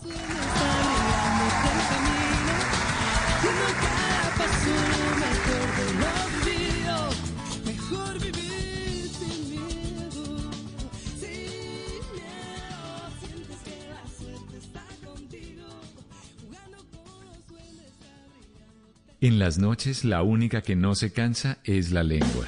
Por eso, de lunes a jueves a las 10 de la noche empieza Bla Bla Blue con invitados de lujo. Yo soy Lorna Cepeda. Yo soy Diego Verdaguer. Les habla Consuelo Les habla el Luzardo. chef Jorge Raúl. Hola, soy Carolina Cuervo. la reina de la música popular. Yo soy Adriana Lucía. Tato de Evia. Blue, vamos a echar entonces el pote y el Con petanco. buena música, con historias que merecen ser contadas, con expertos en esos temas que desde nuestra casa tanto nos inquietan y con las llamadas de los oyentes que quieran hacer parte de este espacio de conversaciones para gente despierta. Bla bla blue, de 10 de la noche a 1 de la mañana. Bla bla blue, con María Macausla, Simón Hernández y Mauricio Quintero. Bla bla blue, porque ahora te escuchamos en la radio. Voces y sonidos de Colombia y el mundo en Blue Radio y bluradio.com, porque la verdad es de todos. Ya es la una de la mañana y cinco minutos y esta es la actualización de las noticias más importantes de Colombia y el mundo en Blue Radio. La muerte de alias Uriel, que no será un problema para el ELN si decide hablar de paz con el gobierno colombiano bajo las condiciones que el presidente Duque imponga, según dijo el, el ex guerrillero Francisco Galán. La información la tiene Miguel López.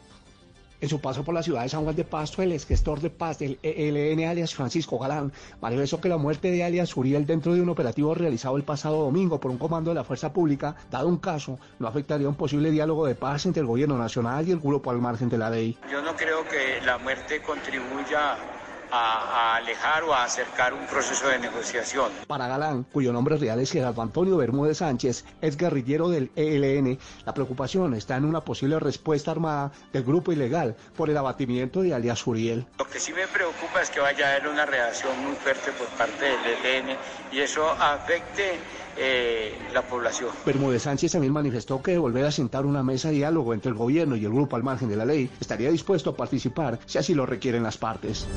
Una de la mañana y seis minutos continúa la erosión en Salamina. En las últimas horas el río Magdalena se tragó la caseta del ferry que está ubicada en ese municipio costeño. Ingel de la Rosa. Luego de la socavación registrada en dos tramos de la vía que comunica a los municipios de Salamina y El Piñón, este lunes se vino abajo una caseta de dos pisos que funcionaba como el puerto del ferry a un costado del río Magdalena. Así lo confirmó Luis Ramón Orozco, alcalde de Salamina. El río en su socavación en el día de hoy ha ido avanzando alrededor de 50 metros y está desboronando todo lo que se encuentra a su paso. Para desacelerar esos fenómenos de erosión y socavación, Cor Magdalena le adjudicó a la empresa Dragados Hidráulicos SA los trabajos de mantenimiento en el río que se deberán realizar en un plazo máximo de 45 días. Los sedimentos dragados se dispondrán como relleno en el sector erosionado y socavado. Una de la mañana y siete minutos. No habrá regreso a clases presenciales este año en instituciones educativas oficiales de municipios no certificados del Valle del Cauca. Fabricruz. Atendiendo las inquietudes de los eh, padres de familia de estudiantes en el Valle del Cauca, la gobernadora Clara Luz Roldán anunció que durante lo que resta del año 2020 no habrá clases presenciales en las instituciones educativas de 34 municipios no certificados del departamento y explicó una de las razones. encontramos que un gran número de docentes son mayores de 60 años y eso también pues mientras haya esas medidas restringidas para los mayores de edad pues nos ponía en la dificultad de que ellos pudieran hacer las clases presenciales. Entre tanto, funcionarios de la Secretaría de Educación del Departamento del Valle del Cauca adelantan un censo para conocer la situación en la que se encuentran las instituciones educativas y también profesores, administrativos y estudiantes en el departamento. Una de la mañana y ocho minutos, aunque los síntomas entre el COVID-19 y un resfriado común pueden ser similares, hay diferencias importantes que usted debe conocer, como cuáles, Estefanía Montaña. Para diferenciar los síntomas del COVID-19 de los de la influenza o el resfriado común hay que tener en cuenta distintas cosas. Habla José Alejandro Mojica, médico infectólogo del Ministerio de Salud. Cuando hablamos de COVID puede presentarse de manera leve, moderada o severa. Y la tos, la fiebre mayor o igual a 38 grados centígrados, con escalofríos, la sensación de ahogo, dolor de garganta, el dolor de cabeza, la pérdida del olfato y el gusto. Pero entonces los síntomas del resfriado común o la influenza son los siguientes. Mientras tanto, los son congestión nasal, secreciones por la nariz, ojos llorosos, escalofríos, estornudos, sensación de cansancio, garganta irritada, dolores corporales, sensación de malestar general, también tienen tos. En cuanto a la infección, el COVID puede aparecer de 2 a 5 y hasta hasta 14 días después de haber sido infectado, pero la gripa y la influenza se presentan de entre 1 a 4 días. Las personas pueden propagar tanto el COVID como la gripa, así que por favor cuídese y use tapabocas. Noticias contra reloj en Blue Radio. Y cuando ya es la una de la mañana y nueve minutos, la noticia en desarrollo, al menos cinco personas han muerto y 23 resultaron heridas este martes en un ataque que comenzó al amanecer con la explosión de un coche bomba a una base de las Fuerzas Especiales de la Policía en la provincia suroriental de Kos, informaron fuentes oficiales. Esto en Afganistán. La cifra, la inversión del gobierno nacional para las vías terciarias del país rondará el billón de pesos entre 2020 y 2021, informó el Ministerio de Transporte. Y seguimos atentos porque el Caribe mexicano resiente a esta hora los primeros efectos del huracán Z de categoría